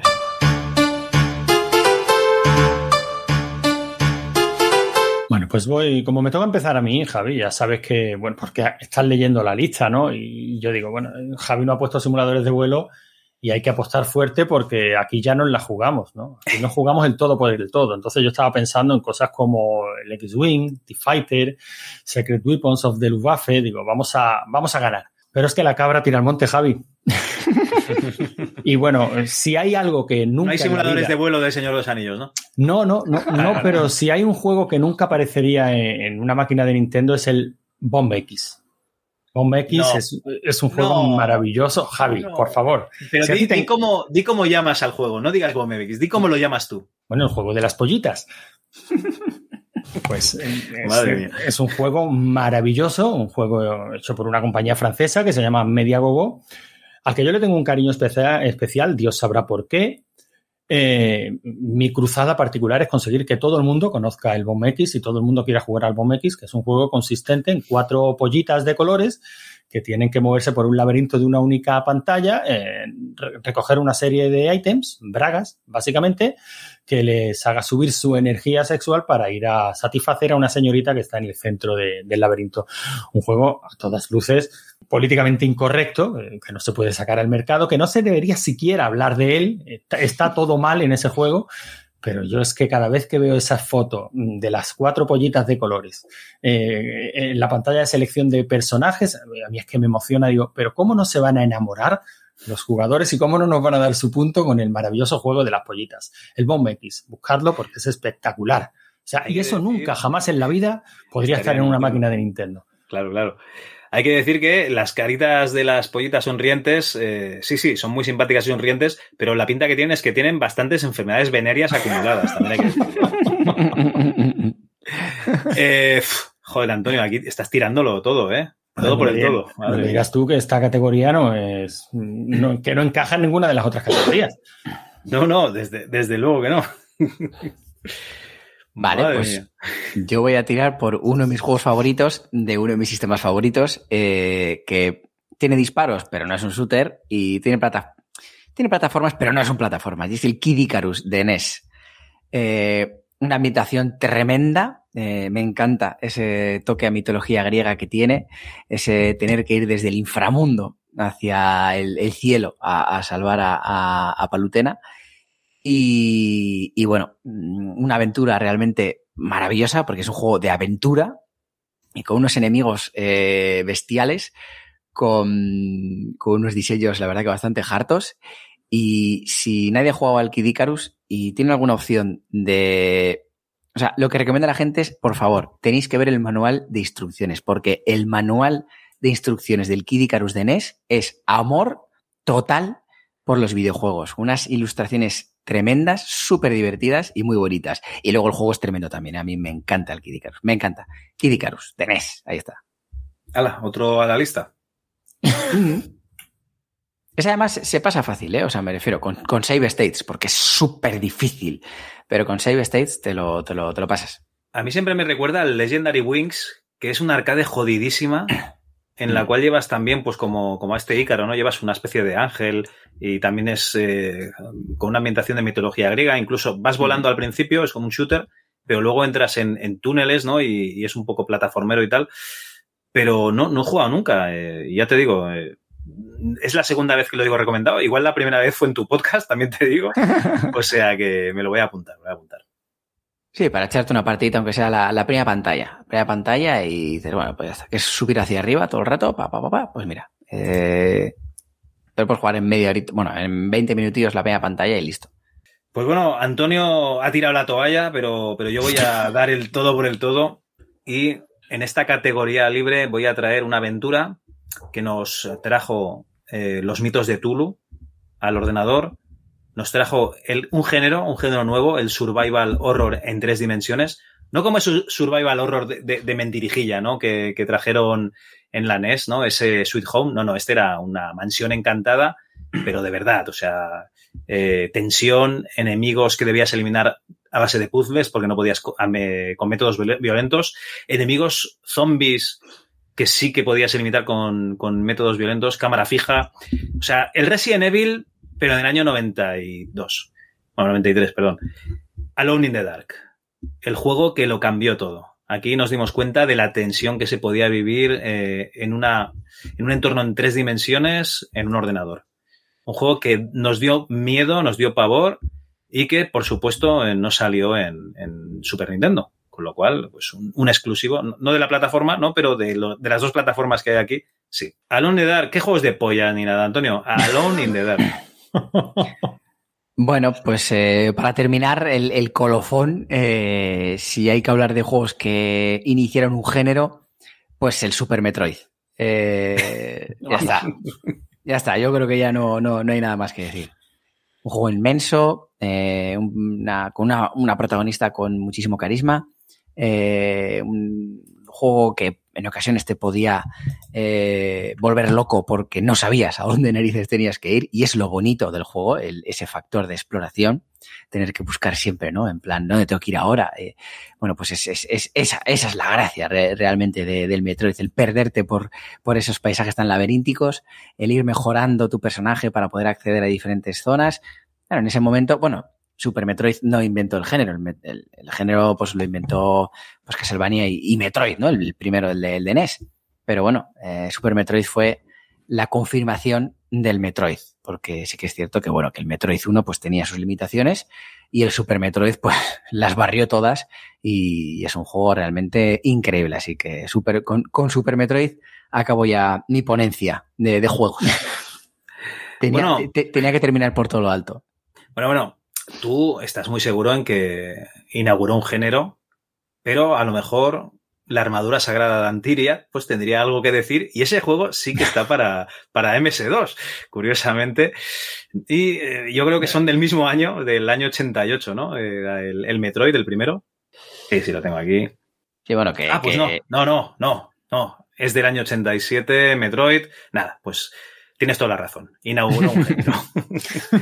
bueno, me que, la que igual... otra vez y, y te ver, doy que, la razón porque eh, la tienes. Bueno, tampoco me sorprendería. Lo que pasa es que al final, o sea, no me, no me sorprendería que fuera otro juego, pero sí que es cierto que a lo mejor hay juegos anteriores al Metroid que tienen esas mecánicas, pero bueno, el Metroid las popularizó.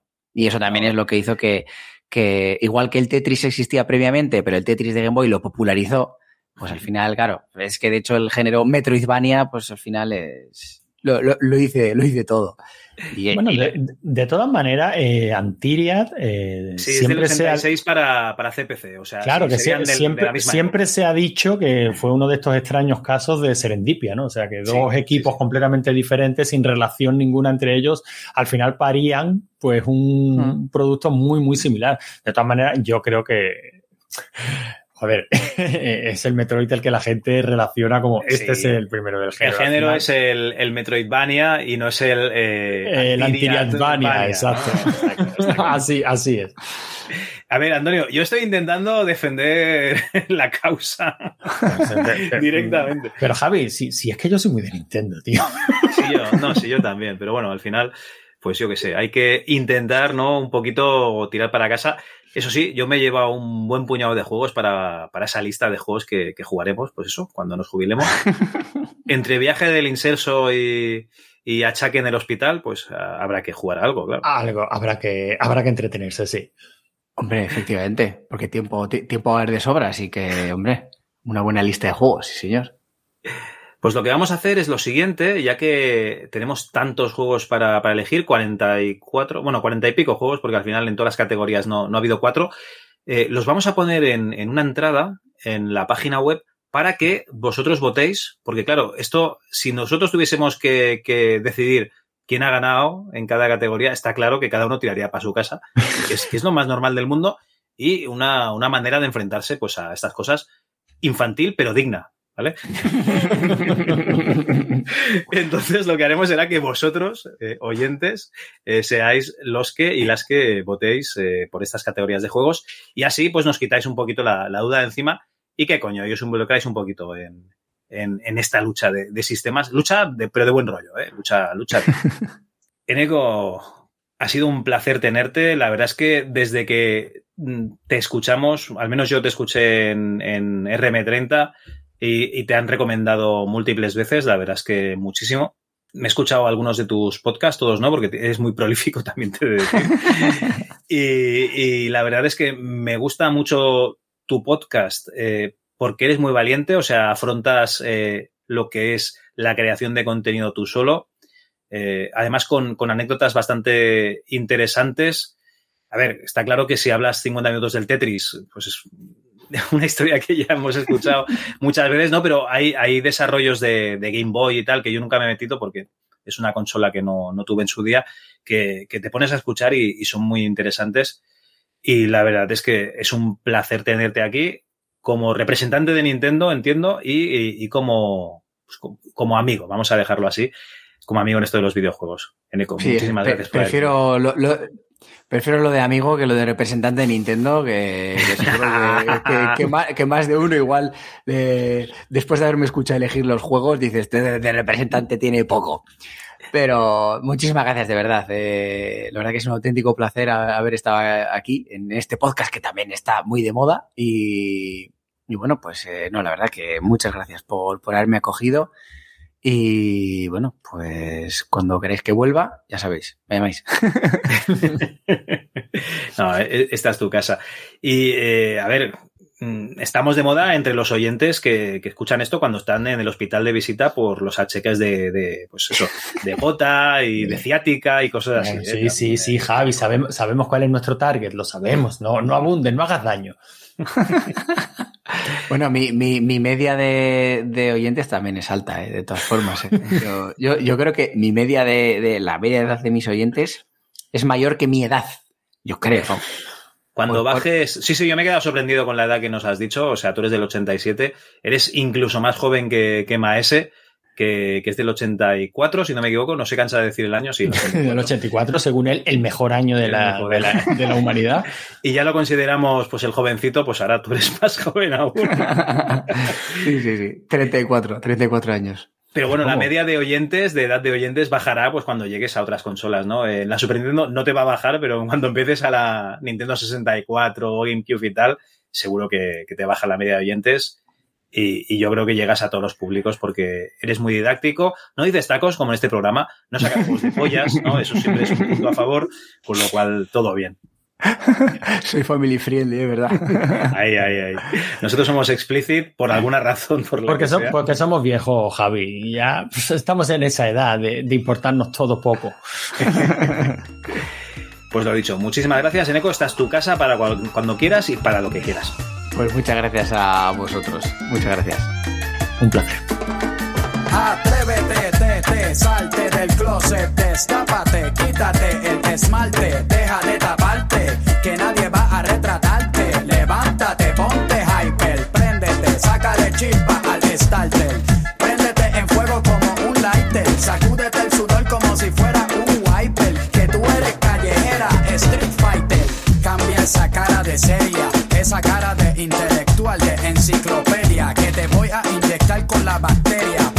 vuelta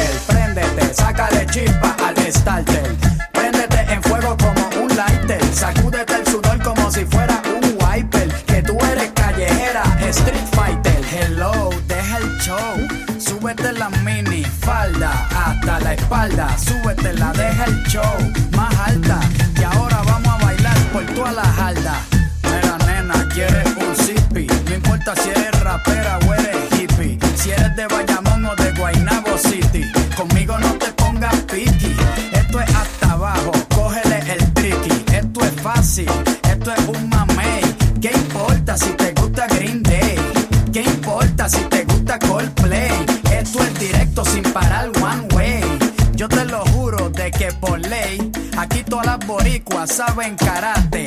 Ellas cocinan con salsa de tomate, mojan el arroz con un poco de aguacate pa cosechar nalgas de 14 quilates. Atrévete, te, te, salte del closet, destápate, quítate el esmalte, deja de taparte, que nadie va a retratarte. Levántate, ponte hyper, préndete, sácale chispa al starter.